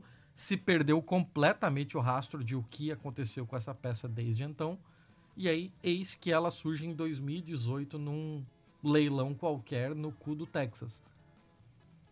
Gente. E aí, o busto, junto com outros artefatos da casa, é, é, foi transferido para um depósito porque o Pompeianum, que, onde ele estava exposto, foi bombardeado e destruído durante a guerra. E aí a hum. peça foi roubada desse lugar de armazenamento aí, seja lá onde fosse, onde, sei lá, roubaram do armazém. E aí em algum momento, é, entre quando foi armazenado e a década de 50, alguém encontrou e levou. E desde que acabou nos Estados Unidos, parece provável que algum americano é, parou, é, colocou as mãos nele e ele parou com essa pessoa durante muitos anos, né? Provavelmente, sei lá, o maluco morreu e a família que não fazia a menor ideia de o quão valiosa era a peça, né? Simplesmente deu fim e foda-se. Caramba, gente. E agora ela tá na segunda busca dela, né? A, a, a mina que comprou e descobriu a peça. Que agora ela quer tentar encontrar a pessoa que doou a estátua pro, pro, pra Legião da Boa Vontade fazer. É, colocar na, na vendinha deles ali, sabe? Gente. Adoraria saber quem é a pessoa. Provavelmente não é a pessoa original que o levou, mas ainda assim gostaria de conhecer a história. Ela tá. Agora a missão dela é rastrear a porra da peça. De como diabos ela saiu da Alemanha e veio parar na casa dela. Ai, gente, essa, essas histórias assim me deixam muito curiosas, né? Eu sempre, sempre tenho vontade de saber como que as coisas foram parar no lugar onde elas estão, sabe? É, porque às vezes tem, tem uns trajetos muito malucos, você fala, cara, como é que essa merda chegou aqui? E aí eu morro de vontade de saber o que, que aconteceu. Às vezes eu fico inventando fanfic na minha cabeça. pra, pra, pra, pra, preencher essa lacuna. Porque eu fico nervosa de não saber, eu preciso saber. E como não tem como, a gente, eu fico inventando. Não, que essa, coisa, que história doida. Essa notícia é bem maneira, assim, porque, porra, se descobriu de volta, né, quem era a pessoa do busto, é, por onde ele passou, pelo menos parcialmente e tal. E. Mas ela soa feia, não soa? É, soa, mas é interessante. É. É isso aí. Eu, eu acabo o meu bom ah. por aqui. Tá. Eu tenho um último que é rapidinho, que quem me mandou foi o Cadu, o nosso tipógrafo de plantão. E é uma notícia do site CTV News de Ontário do Norte, no Canadá, portanto. Tem Ontário Olha que interessante. Ah, não sabia, também estou sabendo agora. É, a pilota mais jovem da True North, que é uma companhia aérea bem pequena de lá, aparentemente, está. Uh, como é que eu traduzo isso? Is taking the skies by storm. Está, está dominando os céus, pronto. E quantos anos você acha que ela tem, essa, essa pilota mais jovem? Ela é a pilota mais jovem de uma. Empre... É, é comercial, pilota comercial. Aham. Uhum. Tá. Ela tem 23. 18. Caralho. Ela voa sozinha tem dois anos já. Ela mal tem idade para ter carteira de motorista. é. Mas é assim, né? O pai dela é piloto, né? Ah. E aí ele levava ela nos voos e foi ensinando, né? Nananana. E ela, ela meio que assim, ela acabou de terminar a escola, de sair da escola, né? E, e aí quando foram lá conversar com ela, ela realmente tinha acabado de, de, de, Foi dias depois da, da festa de formatura da escola lá, né? E ela falou assim: Ah, eu quero trabalhar na True North, que é essa companhia, no, verão, antes de ir para a universidade para estudar biologia. E ela falou assim: Ah, É, a, a, escola começa só, né? A universidade começa só em setembro, né? Termina em abril. E, e durante esses meus anos de escola e tal, esse, esse tempo todo, né? Tem sempre gelo no lago. Então aquele, aquele, aqueles voos com avião, como é que chama aquilo? Aeroplano, sei lá, não. Hidroavião. É, sei lá, como é que é? Hidroavião. Não rola, porque tá tudo congelado, né? Então eu falei, ah, vou fazer isso no verão, então. Vou trabalhar no, como piloto no avião para ver o que, que acontece, para ver se eu gosto e tal, né? Essa é uma companhia aérea, obviamente, pequena, especializada em, em voos, assim, pro pessoal que vai pescar, acampar na puta que pariu, é, uhum. é, para fazer voos, assim, para você ver como é que é, ver a vista de cima e tal, né? E já tem dois anos que ela voa sozinha. E ela gosta de, de, de voar com outras pessoas. A entrevista é bem bobinha, assim, né? Ela ah, legal, porque você compartilha a experiência. Eu gosto muito de voar com a minha irmãzinha menor, porque eu acho assim muito maneiro, somos só eu e ela, né? E aí você fica lá, caraca, que maneiro, tá, não sei o que, tá vendo aquilo ali, nananana. E ela tá assim, ela obviamente ficou bem famosa na, na, na área ali, né? Ela já fez, a, já pegou o brevet dela. E consegue, obviamente, ir para lugares que os amigos dela não conseguem, né? Porque você vai de carro até um certo ponto, mas se ela quiser voar lá pra puta que pariu, ela vai. E, e o pai tá super orgulhoso, né? O nome dela é Isabel. E ele falou que não fica preocupado com ela voando sozinha, não, porque ela é a copilota dele já tem um tempão. Já voaram juntos centenas de horas. E falou: Ah, ela é fodona, deixa ela sozinha lá tal. Ela ainda tem que completar um, um, certo nível de treinamento com a companhia aérea e depois vai ficar voando sozinha. Pela, pela companhia, né? Isabel Fredettes. É o nome dela. Que doideira. Ela já pegou Doido, o brevet né? dela e com essa idade tem uh -huh. gente que não perdeu o BV ainda. É. É. Eu, eu, uh. Eu, eu, eu, só preciso fazer esse trocadilho. Mas é eu foda, sei, né? ela não. Eu ia comentar, mas não comentei. Eu achei muito legal, gente. Olha que bacana. Ela não tem né? desculpa é, é pra uma... não voltar e visitar os pais de vez em quando, né? Porra.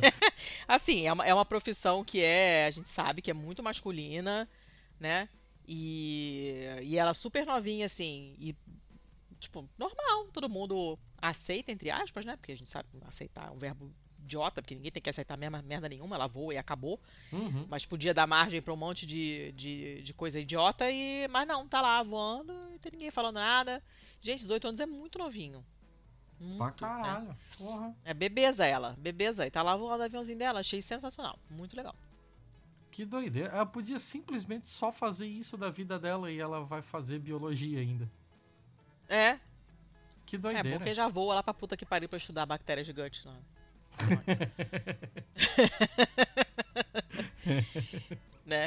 Gostei, gostei. E acabei, meus bons. Chega, quatro bons tá de bom tamanho. Porra, tá bom pra caralho. Tá, tá, é? tá muito, muito bom. É, Dona Letícia, você tem quantos maus? Um. Um mal. Um só. E já tá de bom tamanho, porque essa semana foi um cu. É, é eu, eu penso exatamente igual. Então eu trouxe um só também, que é pra, pra gente poder caprichar nos feios, inclusive. Mas, assim, como é só um, é um para todos governar, né? Ah, meu Deus. Quer começar? Não, o meu não é. O meu não é um para todos governar. Então começa você, mas vai. É, mas é bem escroto, assim, bem escroto é de um. Essa que me passou foi o Atêncio. É de um site chamado Motor One. Motor One. Do dia de. Ih, caceta! De um site chamado Motor One. É a notícia do dia 12 de maio. Eu preciso de uma fono, gente, tá difícil. Uh, olha só, que coisa legal, hein? A Bentley, a empresa né, de carros, uhum. está pedindo à Comissão Europeia que aumente o limite de peso para carros para? Porque os novos modelos da Bentley estão ficando pesadas demais para as leis atuais. Ah, que tal? Essa mania de carro gigante, né? Que tal diminuir Que é uma mania que... Caralho, porra. É. Então, olha só, por exemplo. O novo, esse novo modelo deles, que é um Bentayga, sei lá, Extended Wheelbase, até o nome babaca, é, ele pesa 2.514 quilos. É, é considerável, hein? É o peso praticamente de uma picape F350, talvez? por não aí. Não tenho a menor ideia, não Caralho. sei do que você está falando, porque esse assunto não me interessa. Porém, é, esse já é um limite de peso que já está próximo da próxima, da, da, próxima categoria de carteira de motorista, né? Você tem a carteira uhum. A, B, C, D, não sei o quê, né? Uhum. E vai em base a várias coisas, entre elas o peso. E é, ele já está quase passando para a próxima categoria. Sim, aqui no Brasil a gente também tem isso. É, o valor que diz isso é o PBT, é peso bruto total. E aí, se eu hum. não me engano, é a partir de 3.500 quilos. Hum. Que daí, a partir de 3.500 quilos, é, já é considerado um pequeno caminhão já, né? Pois é, esse aqui, ele fala de um gross vehicle mass, que seria a massa bruta, né, do veículo, é, peso que é de bruto total, é isso aí. quilos. É, é isso aí mesmo, então. G, GVM seria, seria em, portu, em inglês, portanto. E esse aqui, no caso desse carro, desse modelo, de 3.250 quilos. Ou seja, já está quase pulando de categoria, né?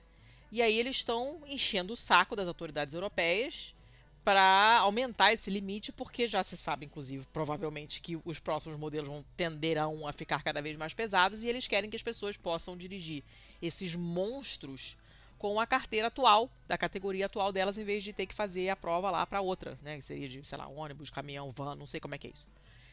E, e é interessante que a, a, a, posição da BMW, por exemplo, é exatamente oposta. Né? A, o, o Project Manager do novo da nova série de veículos da, da, da BMW, uhum. declarou que os carros novos não vão ficar mais pesados. Os que eles têm mais pesados atualmente são dos 2.640 e 2.480 quilos, são dois, os dois modelos mais pesados, uhum. né? E, e, provavelmente não vai passar disso, eles não têm intenção de fazer nada mais pesado do que isso. Mas aí ele fica no negócio, né? Os carros de luxo, os carros elétricos de luxo, né? É, vão ficar nessa, nessa regra. Era exatamente 3, sobre isso que ia falar. 5 da Europa. E aí eles falam, olha, difícil porque a eletrificação de carros significa mais peso, porque as baterias são pesadas uhum, pra caralho. Exatamente. Né? O problema é esse. E a lei que incentiva as companhias, as empresas que produzem carros, né, a se manterem cada vez mais leves, o máximo de leve, de leveza possível, para em termos de economia de combustível e tal, mas isso acaba mudando quando os veículos são elétricos, porque você tem esta merda dessa bateria. Então, a, a, nova linha da Bentley que vai chegar a partir de 2025 provavelmente vai ficar cada vez mais, mais, mais, mais pesado e isso vai significar uma mudança necessária nessas categorizações, né? Provavelmente isso vai acontecer e vai dar merda, porque é, vão ter que mudar, se isso realmente acontecer e realmente é, acatarem, né? Vão ter que mudar legislação não sei o que, dar um trabalho do cacete. E, e, assim, ah, tudo bem, porque é carro elétrico, mas a gente sabe que a solução não é ter mais carro elétrico, a solução é ter menos carro. Ponto. Né? Sim, a gente claro, tem essa coisa claro. de, de. Inclusive no nosso, no nosso episódio lá atrás, né, de reciclagem e tal, não sei o quê. A gente falando sobre o lance do, do canudo, né? De ah, canudo, usar canudo de metal em vez de usar canudo de plástico, não sei o quê. Tipo, essas coisas não são coisas não são coisas individuais, não são coisas pontuais desse tipo que resolvem um problema. Não é fazer um carro elétrico, porque a energia elétrica tem que vir de algum lugar. Uhum. Né? E quando você faz uma hidrelétrica, ela também não é uma coisa que não tem impacto ambiental. E a gente não, não, é legal. O ideal que a é gente menos ainda carro. não deu um jeito, a gente ainda não descobriu o que fazer com depois todas essas baterias. Ainda tem isso, que é um problemaço, né? Um problemaço. Pilha, bateria, essas merdas todas são um problema enorme. O que, que você faz com essas desgraças quando elas perdem, acabam a, com a vida útil delas, né? Então o objetivo não, não deveria ser esse. Esquece esta merda. Vamos focar em transporte público, por favor, para ter menos carros na rua. Por, por favor. favor. Por favor. Né?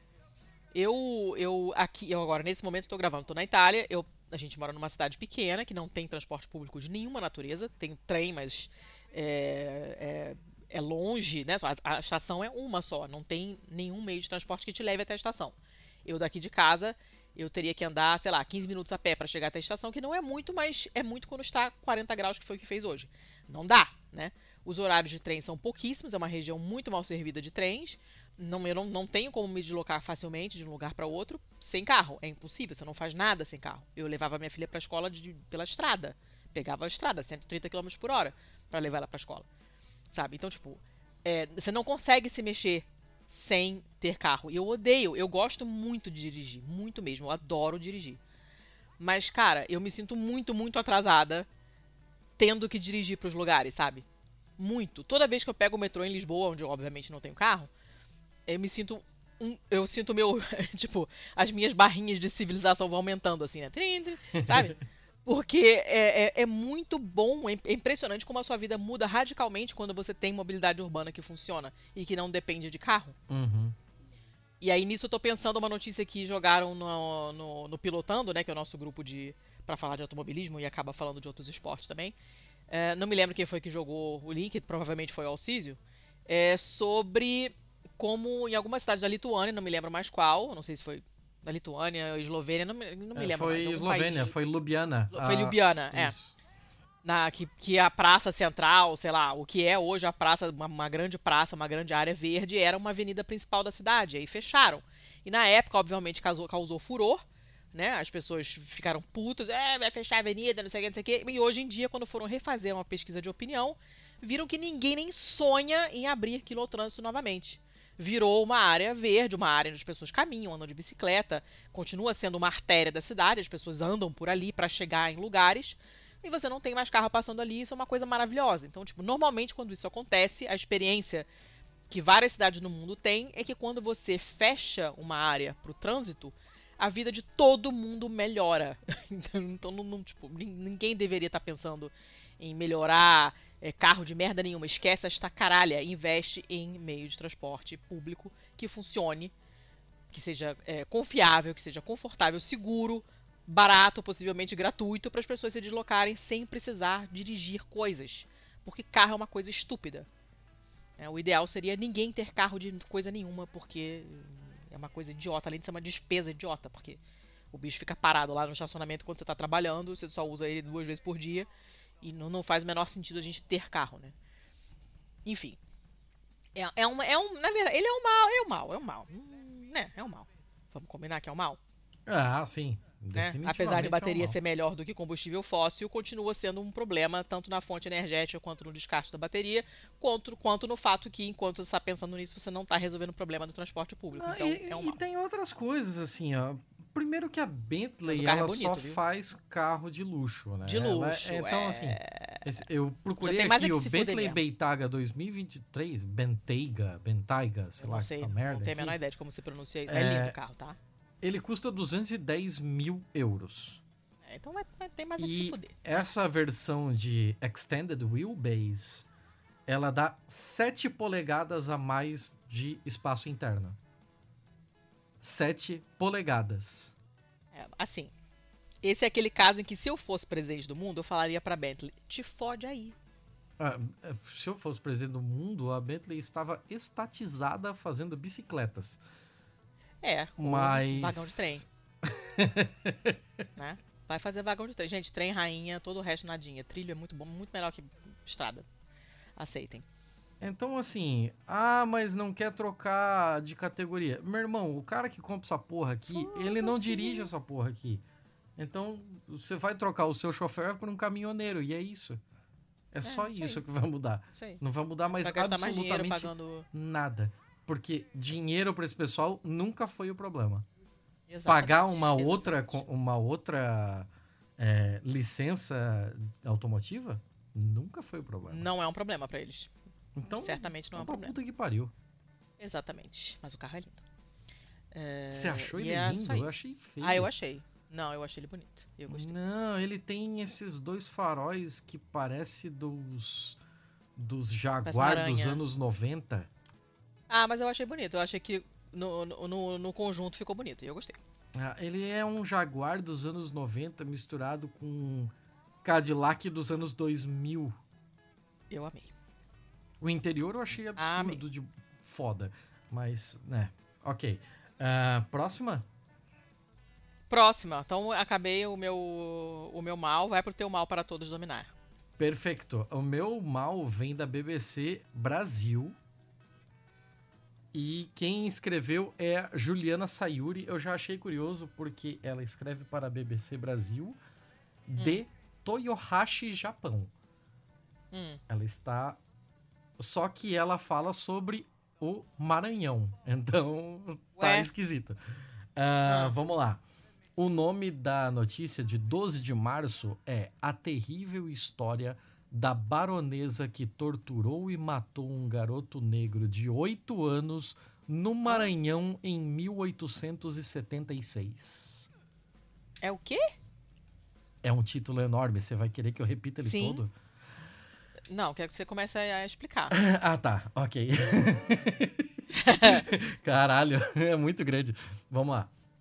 1876, Inocêncio, um garoto negro escravizado, morreu na casa de Ana Rosa Viana Ribeiro, uma senhora branca da alta sociedade, casada com o médico e político liberal Carlos Fernando Ribeiro, que depois se tornaria o Barão de Grajaú, no Maranhão. É, o caso emblemático da crueldade da, escravi- da escravidão da época ficou famoso como o crime da baronesa de Grajaú. Gente. Antes das 6 tem e nome 14 de novembro de 1876, uma movimentação no centro de São Luís chamou a atenção de Geminiana, uma jovem negra de cerca de 25 anos que recentemente comprara sua alforria e vivia na rua do Mocambo. E era um enterro. O caixão era pequeno e estava trancado à chave. Dada a hora, antes do sol forte da manhã maranhense, era de se imaginar que alguém ordenara o enterro discreto de uma criança quase que na surdina.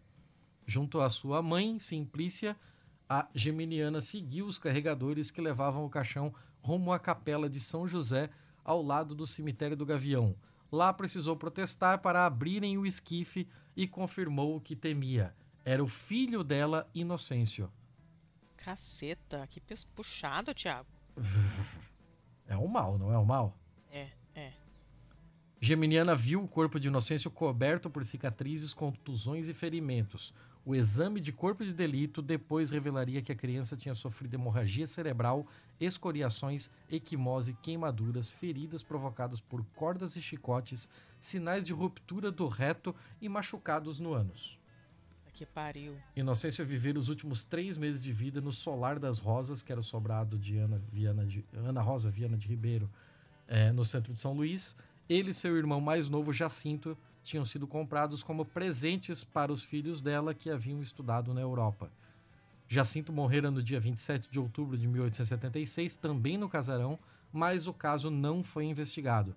Ana Rosa disse que havia eh, eh, que se dizia alvo de uma devassa difamatória e argumentava que os garotos tinham vício de comer terra, o que lhes teria feito adoecer e morrer.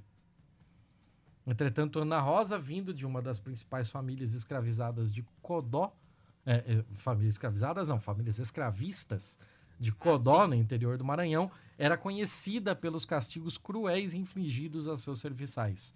Certa vez, por exemplo, mandou arrancar todos os dentes de Miltina, uma escrava Puta que que, sorriu ao seu marido. Puta que pariu, Thiago. É, se- esse relato é muito, muito, muito maior do que isso e muito, muito, muito pesado, mas quem não conhece a sua história está muito, muito longe de fazer as pazes com ela. Esse tipo de história precisava estar rodando em mimeógrafos pelo Brasil, por escolas de todo o país, para que a gente conheça é, as facetas de crueldade que a gente já foi palco e já foi cúmplice Já foi E não, que- né? Continua sendo. e que todos ainda é, continuamos no- de alguma forma nos beneficiando de tudo que aconteceu naquela época. A gente precisa ouvir mais histórias dessa. As histórias que foram contadas quase sempre são de brancos, por brancos, para brancos. E isso daqui traz uma outra perspectiva, sabe? Eu acho que, por mais pesada que ela seja, claro que eu não vou passar aqui pelo texto todo, mas eu acho que esse primeiro trecho aqui precisava ser lido na íntegra para mostrar o que foi o bagulho. Puxado, hein? Essa semana já foi bem ruim. Puxadíssimo, essa esse inquérito foi aberto recentemente, tá? é, para investigar a morte do, do Inocêncio, né? O nome dele ficou conhecido como o crime da baronesa de Grajaú e o inquérito tem mais de 800 páginas. Caceta. Fica a dica aí. É... Cara, tem que ter livros e livros e mais livros sobre esse tipo de coisa. Tá, né? Escuta, vamos sair desse departamento, pelo amor de Deus? Vamos. Tá, vamos pro Fê, então. Eu tenho três. Ah, eu escolhi mais um aqui. Você pode começar. Aí depois Você eu tem vou. quantos? Não sei, vou ver ainda. Ah, meu Deus. Tá, então vamos lá. Mas eu, eu tô É. guardando uma surpresinha. Eu vou primeiro deixar Oba. você começar, depois eu. Não nada falo. que vai ter gente casando com coisa que não é pra casar. Homem casa com couve-flor, vai ter uma merda dessa aí. Que eu já tô até vendo. Ó, uma. Vou começar com uma notícia que foi o Alessandro que passou. Um beijo pro Ale. Da Tribuna, do dia 5 de junho. E olha que, que coisa maravilhosa essa manchete. Homem furta banheiro químico para namorar com privacidade em Praia Grande. Como assim? Gente, assim. Pois é, são foram dois caras, né? Que um era, o- era, era o amigo dele lá. Né, o amigo ou o namorado? Não, Amigo. É, Ele não, entendi- ele não levou pra fazer um banheirão. Não, não, acho que não, olha só. É, dois homens foram levados para a delegacia após furtarem um banheiro químico em Praia, em Praia Grande na madrugada de quinta-feira. Um deles admitiu o furto e falou que ia usar o banheiro para ter um momento íntimo com a namorada. Aí tá, eles viram um circuito de câmeras, né? Tá, não sei o que, e viram dois caras furtando esse banheiro químico que estava numa carreta Hum, num determinado lugar lá da cidade que eu obviamente não conheço. E aí conseguiram, é, man- mandaram uma, uma equipe da Guarda Civil Municipal lá pro local, de- detiveram os caras na hora. E aí quando foram questionados, eles falaram, não, realmente a gente tava roubando o negócio, eu vou usar pra ficar com a minha namorada. é só isso a notícia. Eles recuperaram o banheiro, os caras foram pra delegacia, foram autuados por furto qualificado, em flagrante, nananã. A notícia é só essa. A bizarrice é a pessoa achar que o banheiro químico é um lugar legal pra namorar. Porque, gente, banheiro químico não é legal nem pra fazer xixi. Como é cara, que passa na cabeça da pessoa querer trepar dentro de um banheiro químico que é um nojo? eu acho que a polícia devia ficar só seguindo esse cara e filmando só pra esperar a reação da namorada dele, assim, ó. Na Ah, moral, seria cara. lindo, já pensou? Já pensou? Cara, não é possível. Imaginando a cena, o cara chegando com, com a mulher vendada, assim, pode, ó, surpresa, hein? Com o negócio no olho, assim. Aí tira o lenço do olho, ela abre os olhos e vê um banheiro químico com um laço vermelho, os corações, umas bolas de coração, assim, umas rosas, umas pétalas de rosa. Forrado de camurça por dentro, assim. Eu não, não consigo compreender. Sério, tá assim, muito além da minha compreensão. Cara, Banheiro químico é um negócio nojento, só parem! Porra, parabéns. Ainda vai ficar hein? sacudindo quando eles se animarem. Pelo amor de Deus, para com isso, sabe? Parabéns, parabéns. Não é? Parabéns, meu amigo, né? Era só essa, mas eu achei engraçada. Eu, E aí eu, foi. eu não consigo acreditar. Eu, eu acho que ele ia fazer outra coisa e ele inventou a pior desculpa possível O no que, que momento. você acha que ele ia fazer? Não faço a menor que você ideia. Mas ele precisava dar uma desculpa, jogou a namorada no meio, mas, cara, não é possível. Não é não- possível. olha. Letícia. Não pode. Eu acho que eu acho tão bonitinho quando a gente se surpreende com o brasileiro ainda, né? É tão tão tão fofinho. A gente vê as coisas e fala: "Ai, nossa, e- eu não acredito". É igual aquele meme, né? Eu olhando, não acredito. Aí quando eu olho, eu olho agora eu também continuo não acreditando. Cara, é, é isso aí. É, era- é só isso, mas eu achei interessante. Aí eu fico imaginando também, fiquei imaginando o que será que, que outras coisas podem ser feitas no banheiro químico. Eu não sei. A, a pessoa que cogitou transar no banheiro químico ela é capaz de qualquer coisa. A verdade é essa. É, é possível. É possível porque, É. porra, ela, ela perdeu já o controle da própria vida, né? Ela tá Perdeu, em outro perdeu. patamar. É isso aí. Então eu não sei. Mas enfim, era só isso a notícia. Era bobinha, mas eu ri. Quando eu, quando eu li a, a manchete, falei, ah, gente, não é possível. Exatamente isso, não é possível. E aí depois eu voltei pra ler e falei, é, de fato, é possível, aconteceu. Aconteceu, virou manchete. referência de velho. Vai, vai lá você. Dona Letícia, estamos no nosso episódio de quatro anos e eu acho que quatro anos merece uma comemoração especial. Ah, Então, vai casar com quem, um homem? pra, então para comemorar os quatro anos, eu resolvi fazer um BMF completamente temático. Então, eu tenho três notícias aqui Ah, e a primeira delas vem do Daily Mail. hum. Mulher que está namorando um alien invisível Ah, que vem. sequestrou ela de seu apartamento Caraca, em Thiago. Londres, diz que é Obsessão. melhor na cama do que qualquer terráqueo e exorta todas as mulheres a encontrarem amantes intergalácticos. Meu Deus, que O título de- o, vibrador, o vibrador dela é bom, hein? Ai, que título comprido. Puta que pariu. Esse, esse vibrador, esse vibrador é bom. É... Por que essa obsessão? Me explica. Por que essa obsessão? Não, conta pra, conta pra mim, traz pra mim. A, a- Traz pra mim. Vamos falar sobre a sua obsessão- mãe. Vamos lá. A O, o que, obsessão que tá acontecendo? tá em te fazer passar nervoso. As pessoas Mas- amam fa- ah, fazer você passar Pô, nervoso. Por que, que as pessoas usam termos como casar com alienígena, boneco, couve-flor, mulher frango, mulher frango, lembra da mulher frango? Por quê? O que que, o que que tá, que, que, tara é essa? Tem nome isso? Eu não sei. Eu não sei. Tem CID? O que, sabe? Hum, Você vai ter que perguntar pra outra pessoa. Inclusive, não, não posso falar isso. Não, eu posso, eu posso. Eu tava aqui pensando, pera, qual foi o episódio tal?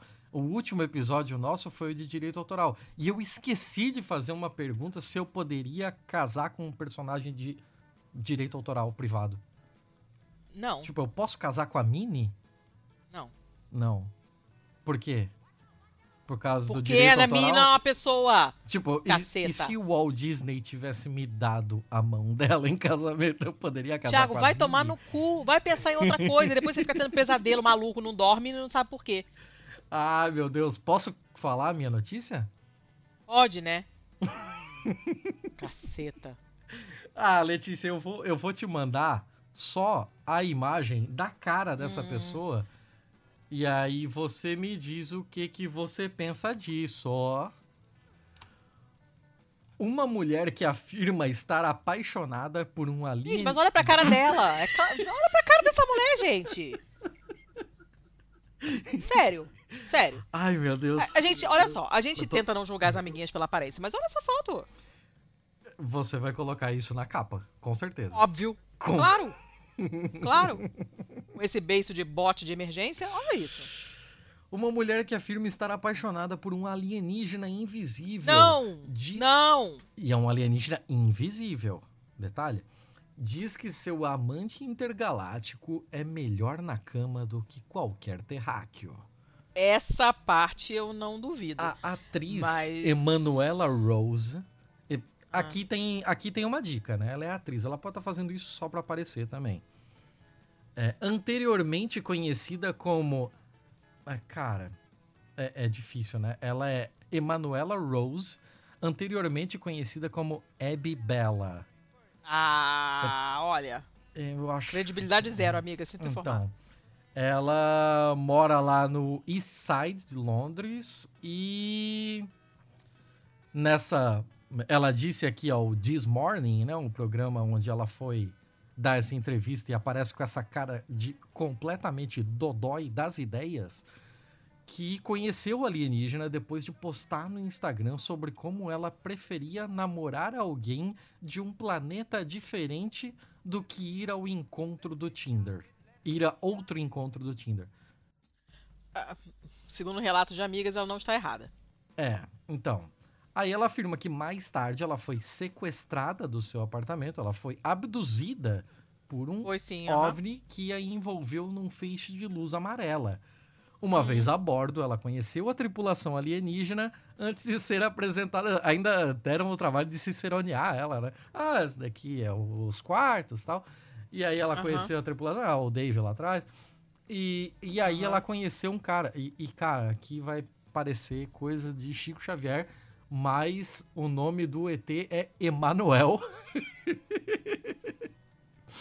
Não tem palavras. Uh, a, a mina aqui, que é Emanuela, é, diz que mudou o seu nome para refletir o do alienígena.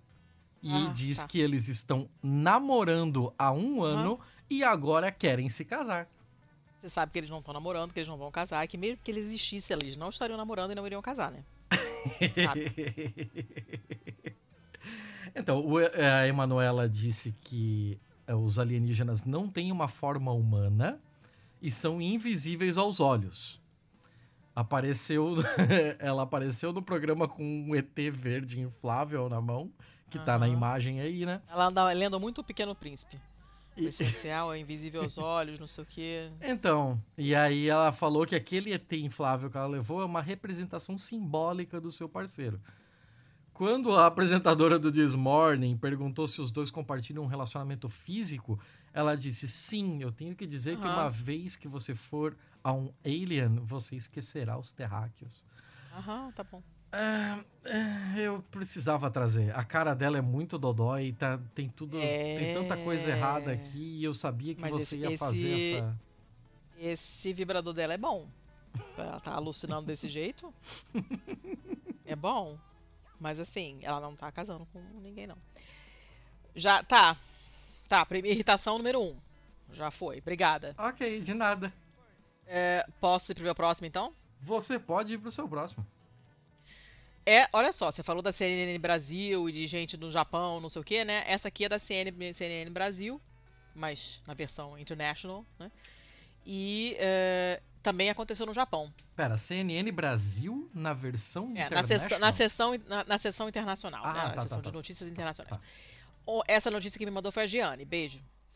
É, homem perde pendrive com dados de moradores de cidade inteira após sair para beber. Ah, droga, eu tava guardando essa pra semana que vem. Ah, já era. e o dispositivo continha nomes, data de nascimento e endereços de mais de 460 mil pessoas. Ah, que coisa absurda, que coisa surreal. É... Imagina você ter no bolso dados de meio Por milhão que, que ele de estava com pessoas. merda no bolso? Já começa por aí. Por É. que, que ele estava com essa desgraça no bolso? Então, Mas enfim, o cara, o cara não foi identificado, né? Ele perdeu esse pendrive contendo esses detalhes de todos os moradores da cidade de Amagasaki, que fica no sul do país, depois de sair para beber.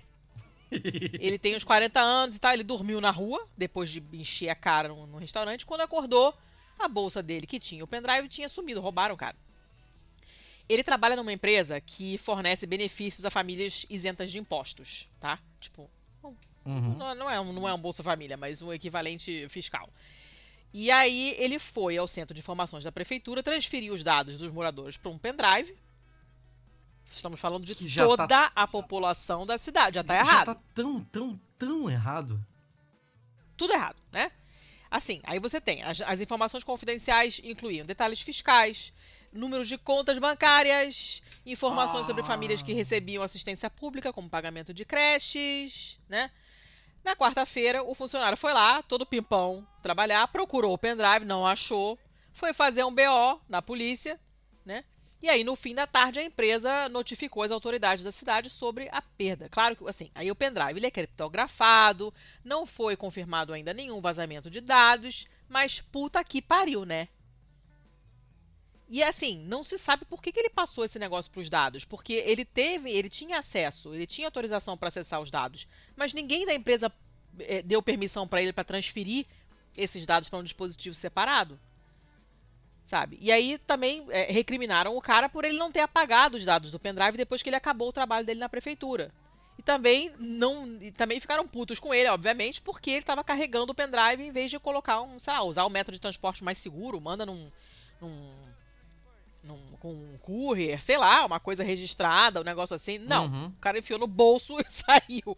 Porra! É surreal. É completamente surreal. Porra!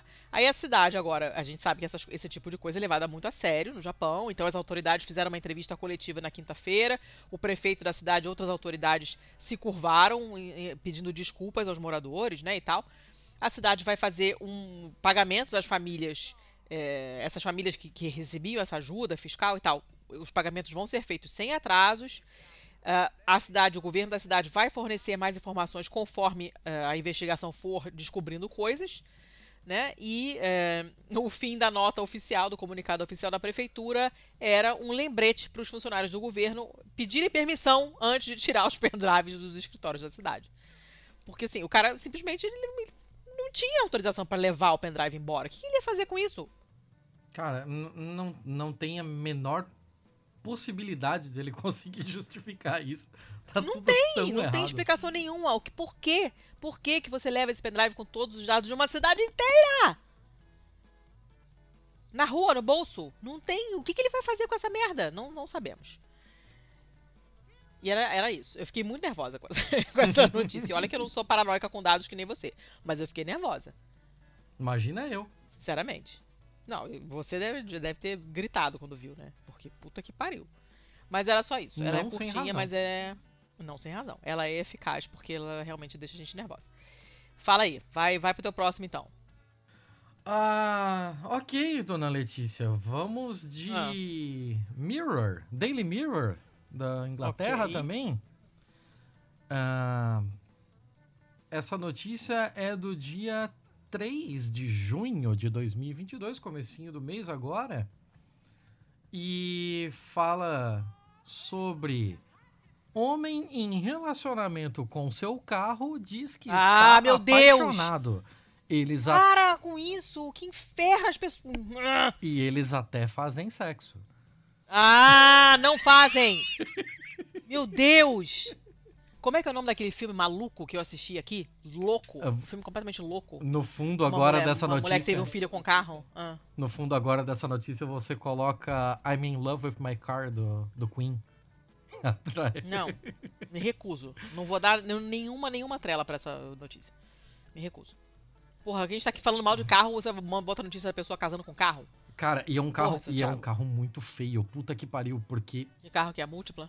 É um Chevy Monte Carlo 1998. Eu não sei o que é, manda foto pra eu ver o que, que é. É, eu vou mandar foto do casal aqui.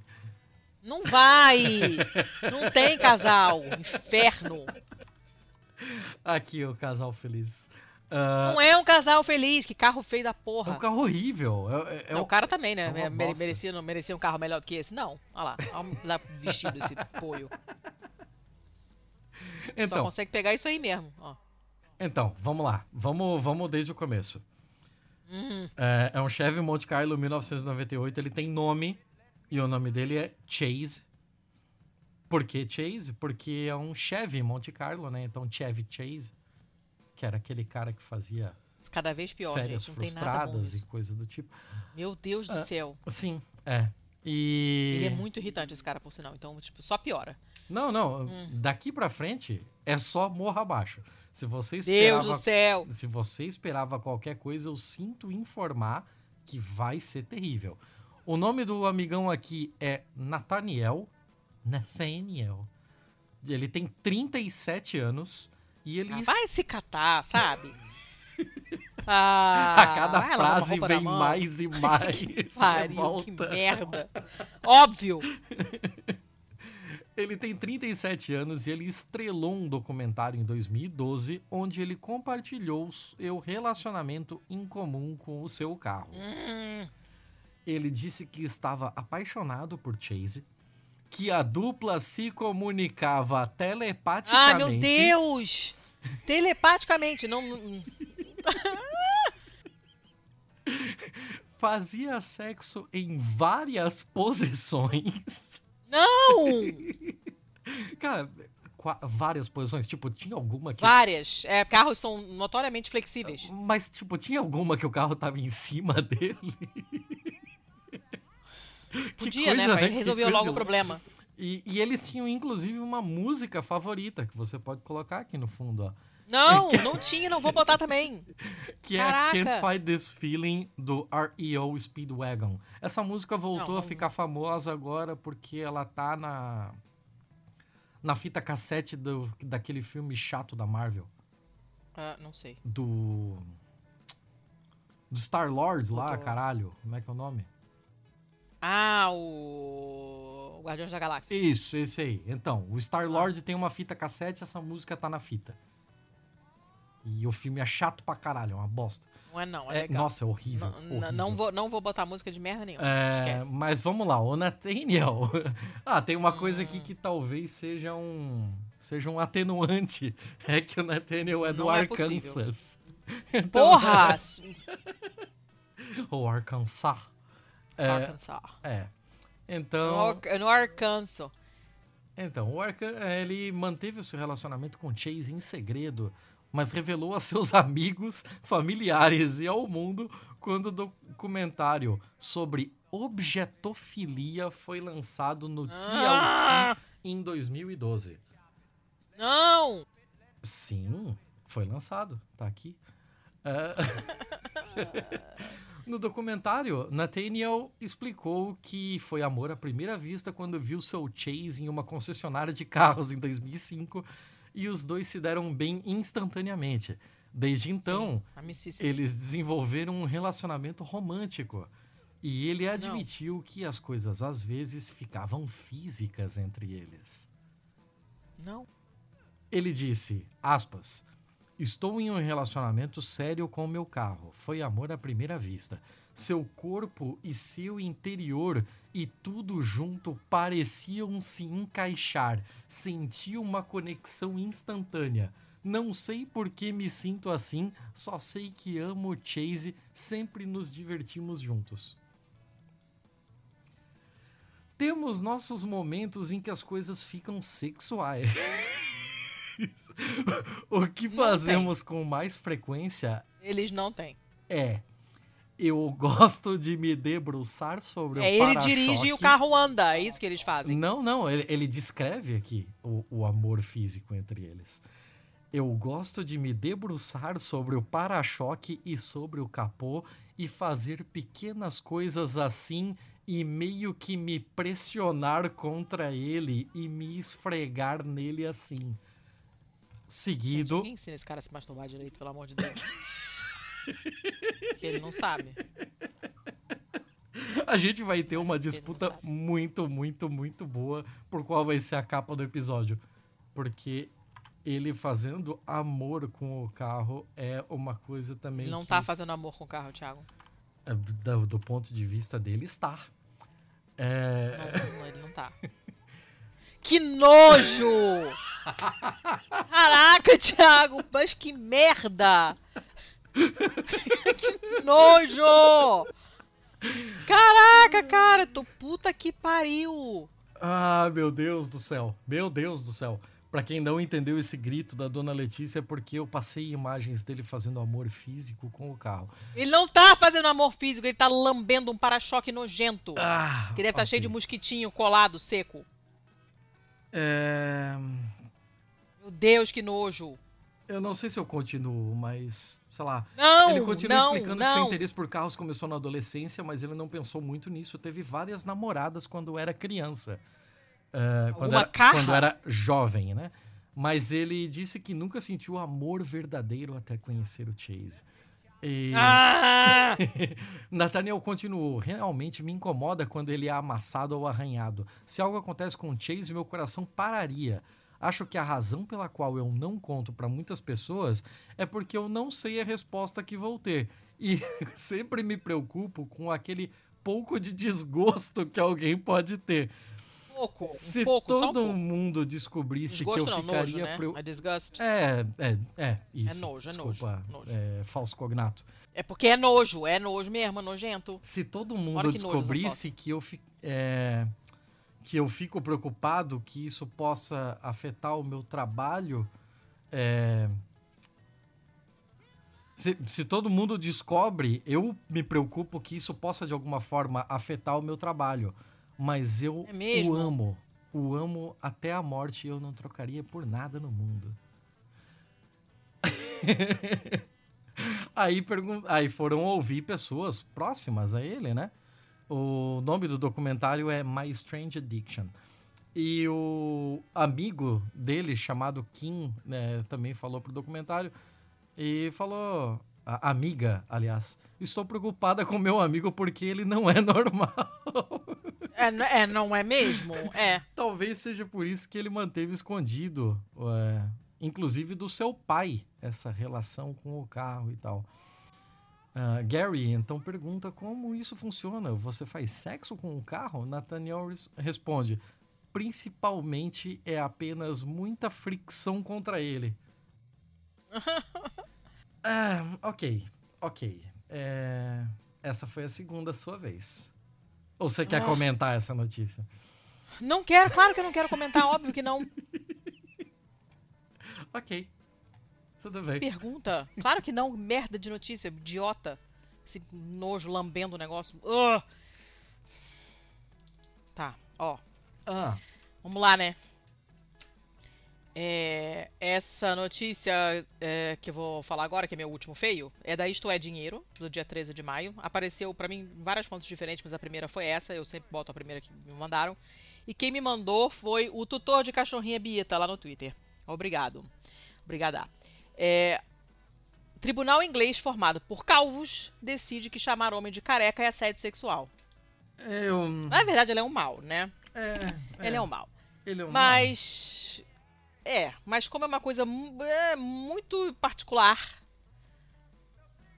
E como fazem-se piadas com carecas. É, pro bem e pro mal, né? Porque disse que é dos carecas que elas gostam mais e tal. Ah, eu achei que poderia talvez entrar no feio. Eu acho que o pessoal desse tribunal aí não tem nada na cabeça. Ah, Então, olha só, o negócio é o seguinte: é que a perda de, cabe- de cabelo, a calvície, né, é muito mais comum entre homens do que entre as mulheres. Então, quando você usa o termo careca, você está falando de algo inerentemente relacionado ao sexo. Isso equivaleria a comentar sobre o, a comentar sobre o tamanho dos seios de uma mulher. Disse o Tribunal do Trabalho Não, no Reino Unido. não. Não, claro que não, né? Mas eles dizem que sim. E, e essa coisa, essa, essa decisão foi feita por três juízes que lamentam a sua própria falta de bloqueios no julgamento, veio no caso de um eletricista, Tony Finn, que processou uma pequena empresa familiar eh, por causa de um negócio de um negócio desse. E aí, assim, as coisas começaram a ficar complicadas quando um dos supervisores desse cara supostamente o chamou de gordo careca. E depois ele foi demitido da empresa chamada British Bung, que fabrica plugs de barril de madeira. Olha que específico. Caralho, que específico. É. E essa acusação depois resultou nesse painel liderado por um juiz lá, é, deliberando se a calvície do cara, desse King, que é o cara, o chefe, né, o supervisor, era simplesmente um insulto ou se elevou ao nível de assédio. Aí eles falam, porque tem uma conexão, ao nosso ver, né, no nosso, no nosso julgamento. ah, o, o artigo é terrivelmente mal traduzido, mas enfim. Nós julgamos que há uma conexão entre a palavra careca, por um lado, e a característica protegida do sexo, por outro. Porque nós achamos que a calvície está inerentemente relacionada ao sexo. E aí a decisão observou que o advogado da empresa estava certo ao afirmar que tanto as mulheres quanto os homens podem ser carecas, mas que a calvície é muito mais prevalente em homens do que em mulheres. Né? Hum. E então é muito mais provável que uma pessoa que receba uma observação desse tipo, seu careca e tal, seja do sexo masculino. A descoberta, que não é descoberta também, né? Não sei qual é o termo original, mas certamente não é descoberta, também declarou que criticar o cara, o Finn, pela sua cabeça sem cabelo era degradante e humilhante. É uma linguagem forte. É uma linguagem forte. Ah, O Sr. King cruzou a linha ao fazer comentários pessoais ao reclamante sobre a sua aparência. caralho, gente. Olha, olha só, não, presta atenção. É difícil concluir que o Sr. King pronunciou essas palavras com o propósito de violar o Sr. Finn, o careca no caso, Hum. e criar um ambiente intimidador, hostil, degradante, humilhante ou ofensivo para ele. De sua própria admissão, a intenção do Sr. King era simplesmente ameaçar o Sr. Finn e insultá-lo. Eu, eu, eu tô. Eu tô com dificuldade pra caralho. né? Além de sustentar a alegação de assé- assédio sexual, o tribunal decidiu também que a empresa o demitiu injustamente após 24 anos no cargo e eh, a compensação financeira que ele vai receber vai ser determinada mais tarde. Tá, mas. mas Por que mais tarde? Quem determina isso? Que porra é essa? Ah, Eles vão terminar depois, né? O acordo vai ser feito depois. O que, o que é importante é que agora decidiu-se que de fato aconteceu assédio sexual. Ah, cara, vai Que pra tal? puta que pariu. Vai pra puta que pariu. Né? Eu não, eu não tenho nem tesão de comentar uma notícia dessa, assim, porque. Não, não- realmente não tem. Mas é isso aí. É um, é, um, é um mal vestido de feio. Então tá, né? É. É, é bem mais mal do que feio. Eu fiquei na bad. Ainda É, bem que é minha vez é. de novo já. Então vai lá. Ah, essa notícia vem de um site chamado é, De Berlim com Amor. With Berlin in Hum, É, então. Vamos, vamos direto ao, ao assunto, né? Não vou nem fazer muito rodeio. O nome da Hum. matéria é A Mulher que se Casou com o Muro de Berlim. Meu Deus do céu, Thiago, mas onde que você acha essas coisas? Sério? É, é, vamos, vamos só seguir. Não, não faz pergunta. Ela mostrou uma foto aqui, né? Que é a foto que tá na reportagem. E ela já mostra a foto pro, pro repórter dizendo: Relaxa, ele é mais bonito do que nas fotos. é assim Não! que. A, nossa, o nome dela vai ser foda. Eija Rita Eklof Berliner Mauer. Oh, cacete. Ah, É, que se, essa. ela diz que casou-se com o Muro de Berlim em 17 de junho de 1979. E ela diz. Não, né? É. Então, tá aí. Sabemos que não casou, mas. Inclusive, você pegou a, pegou a jogada ali no sobrenome dela, né? Berliner Mauer. Não. Não. É, o Muro de Berlim tá Não, na- ela não, não, não, não, não. Ela não pegou o sobrenome de ninguém porque o muro não tem sobrenome. E ela não casou. A Eklof Berliner Mauer, que mora em Liden, na Suécia, em uma casa. ah, Cara, essa mulher, ela, ela não cansa de estar em volta em coisa maluca, né? Em volta? Em volta? Hum, Em volta? acho que é em volta, não sei. Hum. Não Em sei. volto, né? Mas em volta? Eu não sei, eu não sei te dizer. Tá. Que seja. Ela mora em Liden, na Suécia, e a casa dela também é, além de casa dela, o Museu da Guilhotina. e ela se. Eu não tô entendendo. É. É isso aí. Um se você procurar aí Museu da Guilhotina Liden, Suécia, você tá olhando pra casa da Eikarita Eklof Berliner Mauer.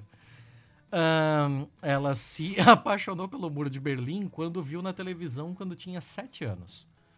Questionada pela, pelo pessoal aqui da reportagem, ela sobre a primeira vez que fez sexo com o Muro de Berlim, ela, Ela não fez! Meu Deus, mas por que isso? ela diz que Cara, que nervoso!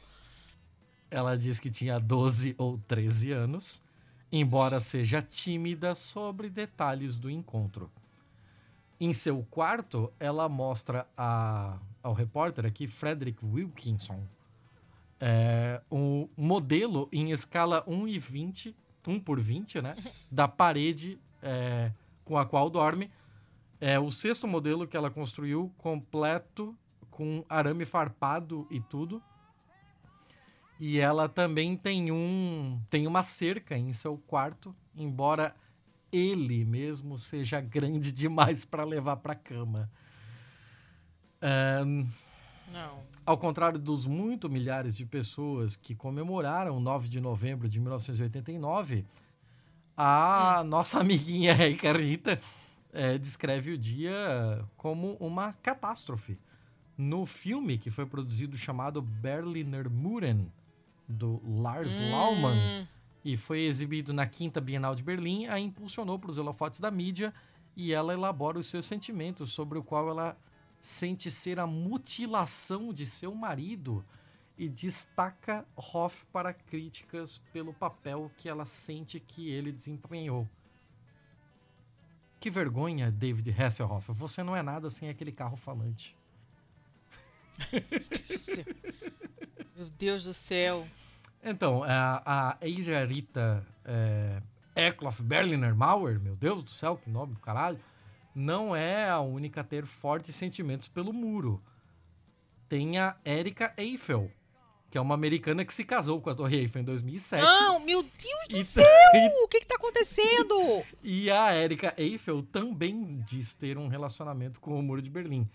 Ela é a fundadora da OS Internationale, uma organização para quem se sente atraído e se relaciona com objetos inanimados. Gente, não, olha, não tem palavras. Tá bom Eu pra sei, você? que, eu sei que lidar com pessoas é uma. Não, tá um cu. Eu sei que. Eu sei que. Olha, eu sei que lidar com pessoas é uma coisa trabalhosa, difícil, é cansativo. Mas isso não significa que você acha que você vai transar com um carro. Hum, Isso não vai acontecer. É. Eu quero deixar bem claro que eu Só não concordo parem. com nada disso, eu só tô aqui pela, pela zoeira, né? Pra me irritar. For the é, laws, eu é sei. isso. Chato. As pessoas me mandam isso, tá? Eu não vou atrás disso tudo. Tu nunca vai me convencer disso. Eu sempre vou achar que você corre atrás, fica loucamente o dia inteiro procurando notícia de gente achando que casa com coisas. O Gustavo, inclusive, foi um que me passou. O Gustavo me passou a do ET. Porra, Gustavo. Aí, ó. Viu? Pô, assim é difícil, hein? Mas é isso aí. É isso aí. A mulher tá casada. há- Não, Sei ela não tá casada. anos. Ninguém casa com um muro. Para com isso. Isso é coisa de maluco. Eu não sei o que dizer. Eu não sei o que dizer. A gente vai ter que fazer um, um episódio de psicologia só sobre isso aqui. Não, eu não Mas- quero. Não, eu não quero. Quero que essas pessoas tomem tento na vida. Vão lavar uma roupa, uma lingerie à mão no tanque. Já falei. Se tivesse coisa pra fazer em casa, eu não tava casando com carro. Merda. Tô puta agora. Eu sei. É por isso que eu tô Tô com fome também. Por- Caraca, perdi jantar pra ficar ouvindo a mulher falando que casou com ET invisível. Vai se fuder. Caraca, cara, que merda. É, é- é por isso que eu tô quieto. Eu, eu não preciso falar Ó. mais nada pra ficar jogando lenha nessa. Acabou. Acabou. Acabou? Chega. Você não quer mais nenhuma notícia? Tem mais alguém casando com coisa pra eu ficar mais puta ainda? Não, não. O que mais tem aí? Não, eu, eu, eu quero saber se acabou da sua parte. Porque Eu acabei. a minha eu acabei, você é a próxima? Não, eu acabei. Ah, então tá. Então tá. Eu, eu não tenho mais nada. Eu, eu zerei os meus have relacionamentos inanimados aqui. Bosta. Tô irritada e tô com fome agora. Fome de raiva. Caraca, cara, que merda isso. Chega! Eu não tô falando Chega. nada, por que, que você tá Eu gritando sei, mas eu, chega? eu, tô- eu tô, eu tô puta porque. Chega. Ninguém casa com muro, inferno. Caralho. É, manda os recados aí você então, caceta. Tô um puta gritão de chega, não tô Ai. fazendo nada. Fala logo os negócios, agora eu tô puta, agora eu quero comer. Ai, meu Deus. É, se você quer entrar em Ah, contato meu Deus, digo eu. Se você quer entrar em contato conosco, e-mail contato arroba pistolando.com, tem o site pistolando.com, tem as redes sociais arroba pistolandopod, tanto no Twitter quanto no Instagram. E se você quiser entrar em contato conosco pessoalmente, a Letícia é a Paca Manca, Paca o pequeno mamífero manca, porque ela manca no Twitter e no Instagram. E eu sou o Thiago Underline CZZ, apenas no Twitter.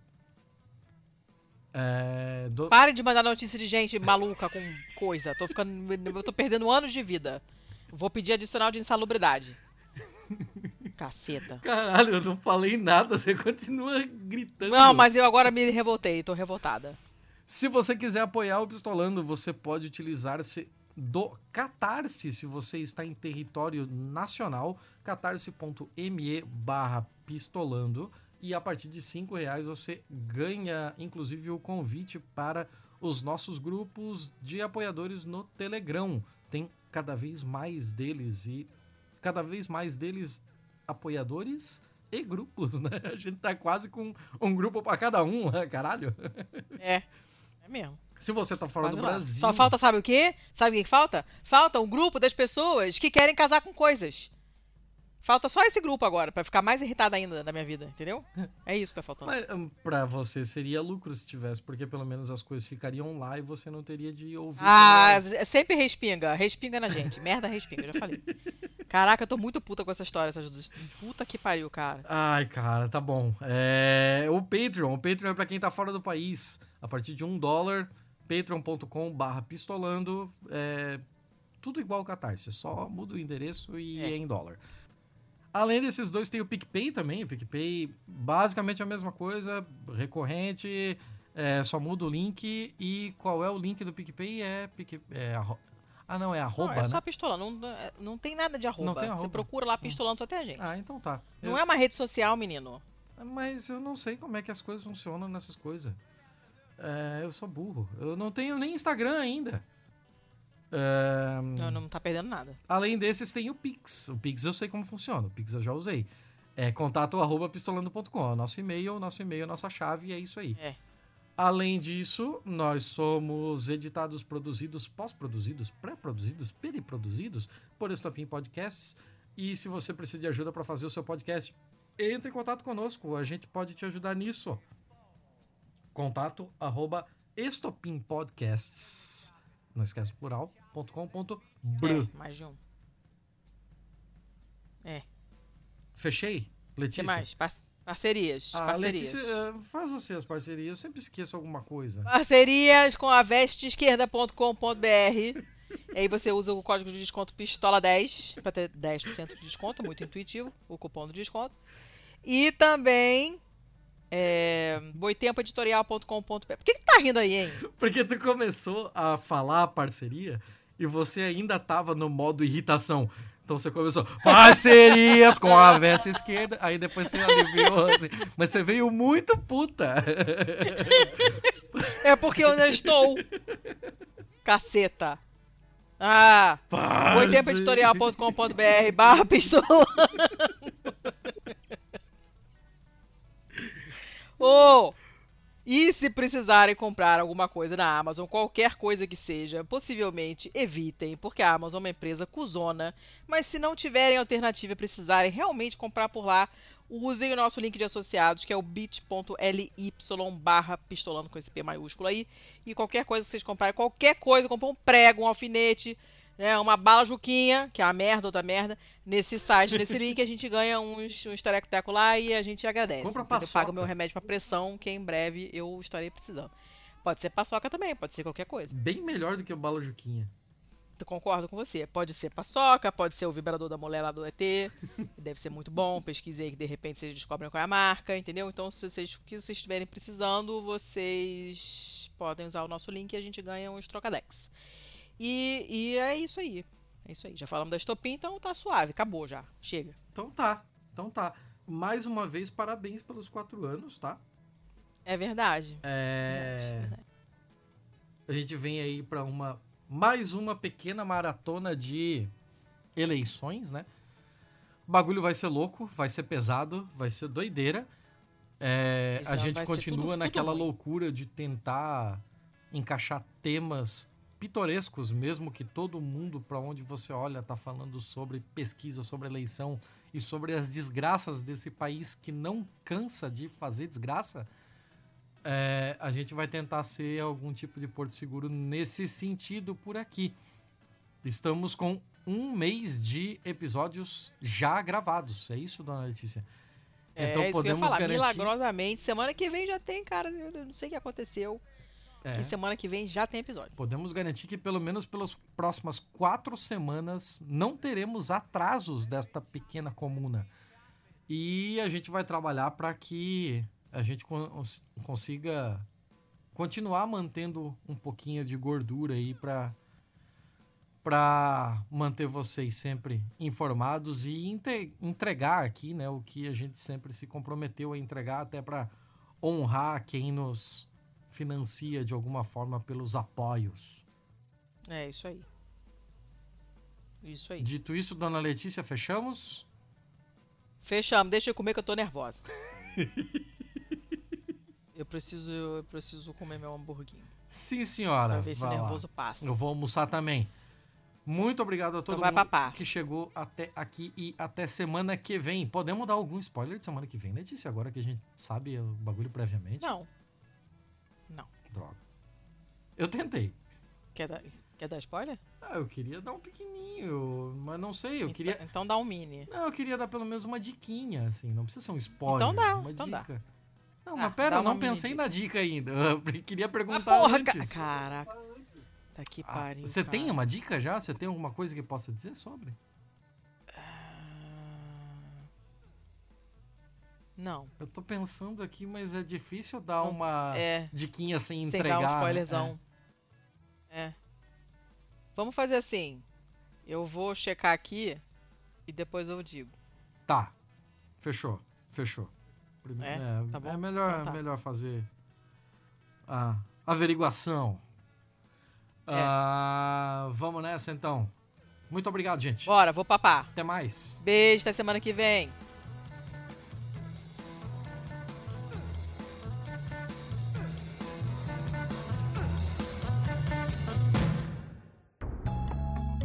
Este podcast foi editado por estopimpodcasts.com.br.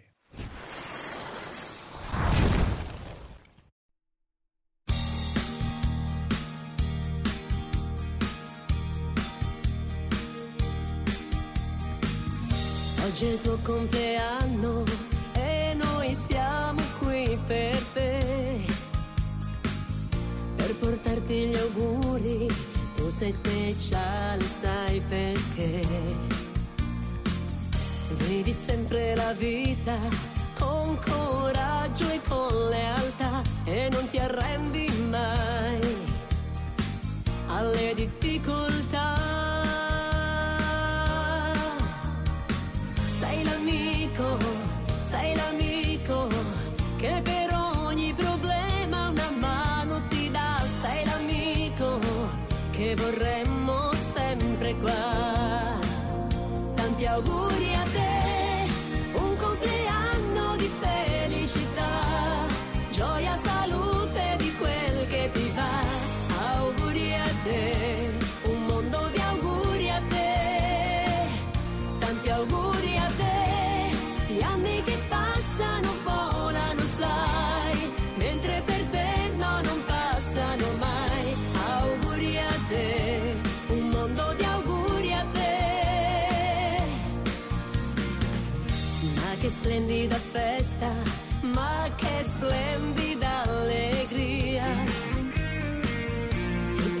Festeggiarti, tutti riuniti in compagnia.